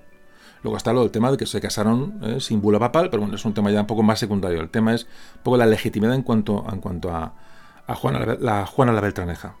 Isabel poco a poco fue formando su propia personalidad, ella sola, sus, gustos, con la ayuda de estos personajes que la acompañaron, con Chacón, con eh, Fray de Talavera, es decir, con Gutiérrez de Cárdenas, una serie de personas que siempre la, la rodearon y que la ayudaron mucho Se convirtió en una mujer dura, enérgica, que, mm, con- que supo tomar decisiones, gran voluntad, determinación y muy claros sus objetivos. De alguna manera ella creía en su destino mesiánico, ¿no? amparada por, era un destino divino lo que, lo que ella tenía a cargo. Y bueno, y ya para acabar, antes del, del epílogo de todos los programas, eh, un poco recomendaros un poco el, la- el viajar. ¿Qué viaje podéis hacer para mm, seguir la ruta de Isabel? Yo hace ya años que tiene, bueno, tiene- formé un grupo de excursiones, eh, pues como este podcast. ¿no? Siempre me ha gustado la historia y un poco divulgarla y, y, bueno, creé un grupo eh, unos buenísimos amigos que lo recorrimos pf, miles y miles de kilómetros viajando, haciendo viajes históricos. Me los preparaba igual que preparo estos podcasts y, y hacíamos un viaje. Nos lo pasaba muy bien, llegó a ser un grupo de amigos le digo, que, que aún, aún los conservo a muchos y pasábamos bien, aprendimos historia, hasta que realmente descubrí que esto de los podcasts, pues mm, en vez de llegar a, a- a 50, 60, 100 personas que hacíamos los viajes, pues con esto llegas a, a 30.000. Entonces, eh, bueno, pues, pues decidí un poco cambiar el objetivo, pero estos viajes me dejaron, mucha huella y son viajes que además me, me aprendieron, me enseñaron mucho a, valorar, a valorar el, patrimonio, ¿no? Y a vivir las cosas en, los sitios. Por ejemplo, Isabel, hay un viaje que se puede hacer. Es un viaje que hablo que es desde Madrid, pero se puede hacer desde cualquier sitio. Si venís a Madrid, puedes organizarlo, o, sois de Burgos, o sois de Valladolid, o sois de Zamora, o sois de, me da igual, de Bilbao o de Orense. Es decir, son zonas que son, están cercanas y uno se las, se las se lo planifica. Por ejemplo, ¿cómo- ¿qué se puede ver de Isabel? Por ejemplo, Arévalo. Se puede visitar Arévalo, se puede visitar el castillo de Arévalo, se puede visitar. eh, después uno puede ir a Madrigal. En Madrigal de las Altas Torres nació Isabel la Católica. Hay un convento que no sé si estará abierto. Cuando estuvimos nos lo, enseñó una monja excepcional, una, mujer maravillosa. Nos, llevó a zonas que me consta que no se enseñaban en la época. es que no sé ahora cómo estará la cuestión. No lo sé porque los conventos están quedando sin monjas y, y otra tristeza, ¿no? Que, que no, hay- quien lo enseñe ni que lo, quien los mantenga. Otro problema que tenemos importante en el patrimonio histórico. Entonces, bueno, si, en Madrigal podéis ir al convento donde nació Isabel, ahí lo, tenéis. Y además me recuerdo que aquella mujer nos enseñó la habitación donde, donde dormía el matrimonio de Juan y de Juan II de Castilla Isabel de Portugal, los padres de Isabel, y estaba la habitación donde supone que estaba la cuna, la cuna de Isabel. Bueno, pues es estar allí donde, donde estuvo la cuna de, Isabel es realmente impresionante, ¿no? Y además en esa habitación tienen uno de los cuadros originales de donde sale un retrato de los, reyes católicos. Una visita espectacular. Además, en la iglesia de al lado está la pila bauti- bautismal donde, eh, donde bautizaron a Isabel. Bueno, eh, espectacular, eh, eh, Madrigal de las Altas Torres, no lo, no lo perdáis. Repito, Arevalo, Madrigal, y luego podéis ir, por ejemplo, bueno, en Valladolid tenéis la casa de el Palacio de los Viveros, donde se casaron, otro lugar que es espectacular. Podéis ir luego a Tordesillas, en Tordesillas está la casa del Tratado de Tordesillas, y el convento donde estuvo confinada Juana la Loca, ahí donde fueron a ver a los, los- los comuneros, otro tema, los comuneros, fijaos si hay temas para tratar que aún no hemos, aún no hemos tocado.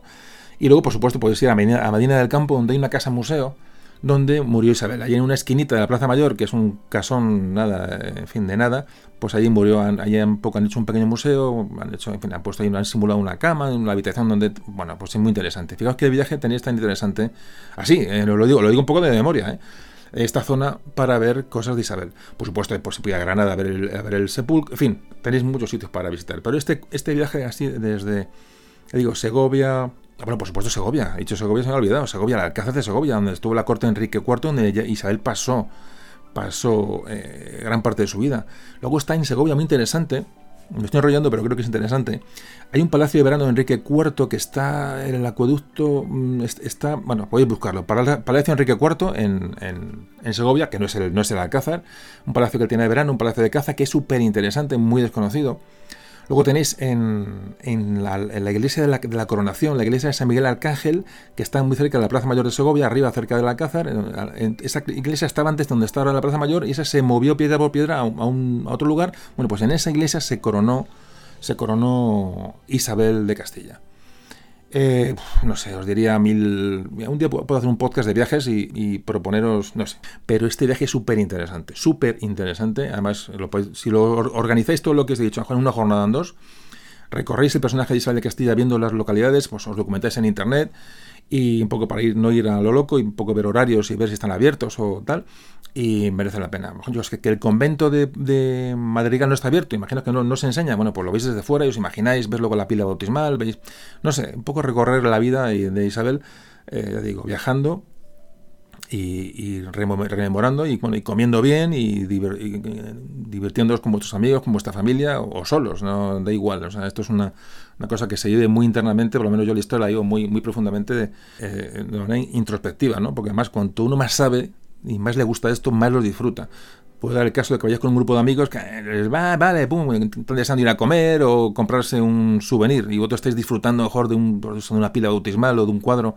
Que decir que es una cosa a veces que uno lleva muy dentro y a veces es difícil compartirlo con la gente que lleva alrededor porque uno va está en otro nivel de, de, inquietud ¿no? y, de, gusto por las cosas. Pero bueno, esto os puede pasar a vosotros seguramente y os habrá pasado. Por eso digo que es un viaje que si organizáis os lo podéis pasar muy bien. Y mm, aprovecho para decir al, Ayuntamiento de Arevalo y al Ayuntamiento de Tordesillas, al de Medina del Campo, al de Madrigal y al de Segovia, a toda esta gente, y al, incluso a Valladolid, a todos estos que he nombrado, que bueno, que me pueden hacer un regalito por haberlo nombrado en el, podcast. Es broma, es broma. Bueno, acabamos ya. Se acaba el tema. Vamos al, epílogo y, terminemos el audio.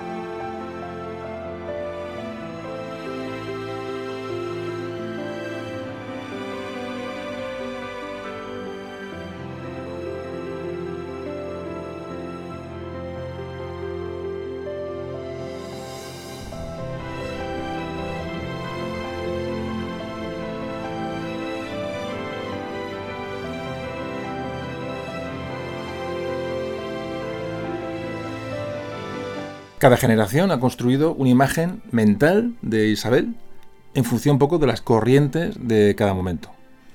Como te comentábamos, en el siglo XIX fue exaltada por el nacionalismo español, fue descalificada por autoritaria y centralista con la leyenda negra, eso ha sido, bueno, eh, por la religión, es decir, la leyenda negra se ha cebado con Isabel de Castilla. La dictadura de Franco la ensalzó como un personaje modelo nacional a seguir e imitar, y hoy en día es un personaje que se está rescatando del olvido eh, se está metiendo en el contexto desde su tiempo y bueno, pero a pesar de ello, pues, pues evidentemente, pues hoy Sala Isabel, pues es un personaje pues católico, eh, un personaje que representa pues ideas eh, centralistas, conservadoras, en fin, ya sabéis, pues las tonterías de siempre y de ver la historia con los ojos de hoy.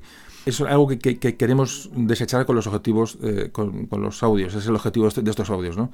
Ver a los personajes con los ojos de su época y simplemente conocerlos y disfrutarlos. Isabel lo que hace importante es establecer el, concepto de autoridad del monarca que solo respondía ante Dios. Eso es la, clave de la monarquía de los reyes católicos y de Isabel. Se proclamó reina de Castilla siendo la, primera mujer gobernante de un Estado europeo moderno. Ejerció una monarquía mm, dual con su esposo, con Fernando de Aragón, y muy importante también consiguió el control de la nobleza y del clero, que habían sido los, los protagonistas y los realmente los que mandaban en los reinados anteriores puso las bases para elaborar un Estado moderno, sentó los cimientos de la unidad peninsular y dejó paso al concepto de España de una manera, de una manera abierta y clara. España comenzaba a tener un papel preponderante dentro de su propia historia como de la historia del mundo. España inició un despegue, digamos, de, eh, económico, político, y fue el centro de un imperio. Aquí se inicia la conocida como la monarquía hispánica. La monarquía hispánica comienza con Isabel y con Fernando. Llevó la unidad de la fe cristiana a la península, la unificó territorialmente cuando mm, toma el reino de Granada. No olvidemos las ideas de Cristóbal Colón, cómo, era una idea atrevida para su tiempo y cómo Isabel eh, bueno, la aceptó, la escuchó y la llevó a cabo. Cómo pudo tener mucho que ver esa influencia que ya tenía portuguesa, es decir, ella estaba imbuida de esos, de esos viajes portugueses, de esa, de esa, bueno, esa conciencia portuguesa de, de conocimiento y de descubrimiento. Isabel demostró que a pesar de haber nacido en el siglo XV, la condición de mujer no era un obstáculo para ser reina y de hecho lo consiguió. Pues a mediodía del 26 de noviembre de 1504, en, esa casona situada en la esquina de la Plaza Mayor de Medina del Campo, a los 53 años, muere Isabel I de Castilla. Muere Isabel de Trastámara, muere Isabel la Católica. La reina que se sobrepuso a mil adversidades en tiempos imposibles para una mujer, adversidades que alcanzaron la vida de sus hijos, a los que vio sobre todo morir y sufrir. La reina que con mano firme sale de la Edad Media para entrar en la Edad Moderna y que unificó los reinos terminando con el último territorio musulmán en la península, y que además patrocinó el descubrimiento de un nuevo mundo, aunque murió sin llegar a conocer el verdadero alcance de esa empresa. Para terminar, Baltasar de Castiglione, eh, otro cronista de la época, describió a Isabel y su forma de gobernar. Y como colofón. Y dice este Baltasar de Castiglione, dejó tan buena memoria que parecía que continuara reinando después de fallecer. Si los pueblos de España, los señores, los privados, los hombres y las mujeres, los pobres y los ricos, todos no están concertados en querer mentir en lor de ella, no ha habido en nuestros tiempos en el mundo más glorioso ejemplo de verdadera bondad, de grandeza de ánimo, de prudencia, de temor de Dios, de honestidad, de cortesía, de liberalidad y de toda virtud, en fin, que esta gloriosa reina. Amigos, terminamos este audio. Como siempre os digo, vamos a intentar que la gente lo conozca, vamos a intentar que, contagiar nuestro, bueno, nuestra, nuestro gusto por la historia a, nuestro entorno. Si no es con estos podcasts, pues que vosotros lo contéis, que vosotros llevéis a la gente de viaje. Eh, no sé, tenéis mil formas y bueno, y de esta manera me ayudaréis eh, bueno, a que ese trabajo tenga, tenga un sentido. De hecho, ya lo estáis haciendo y bueno, pero siempre cuando acaba cada audio os lo repito. Muchas gracias a todos, de verdad, y pronto nos vemos en un próximo capítulo. Un saludo.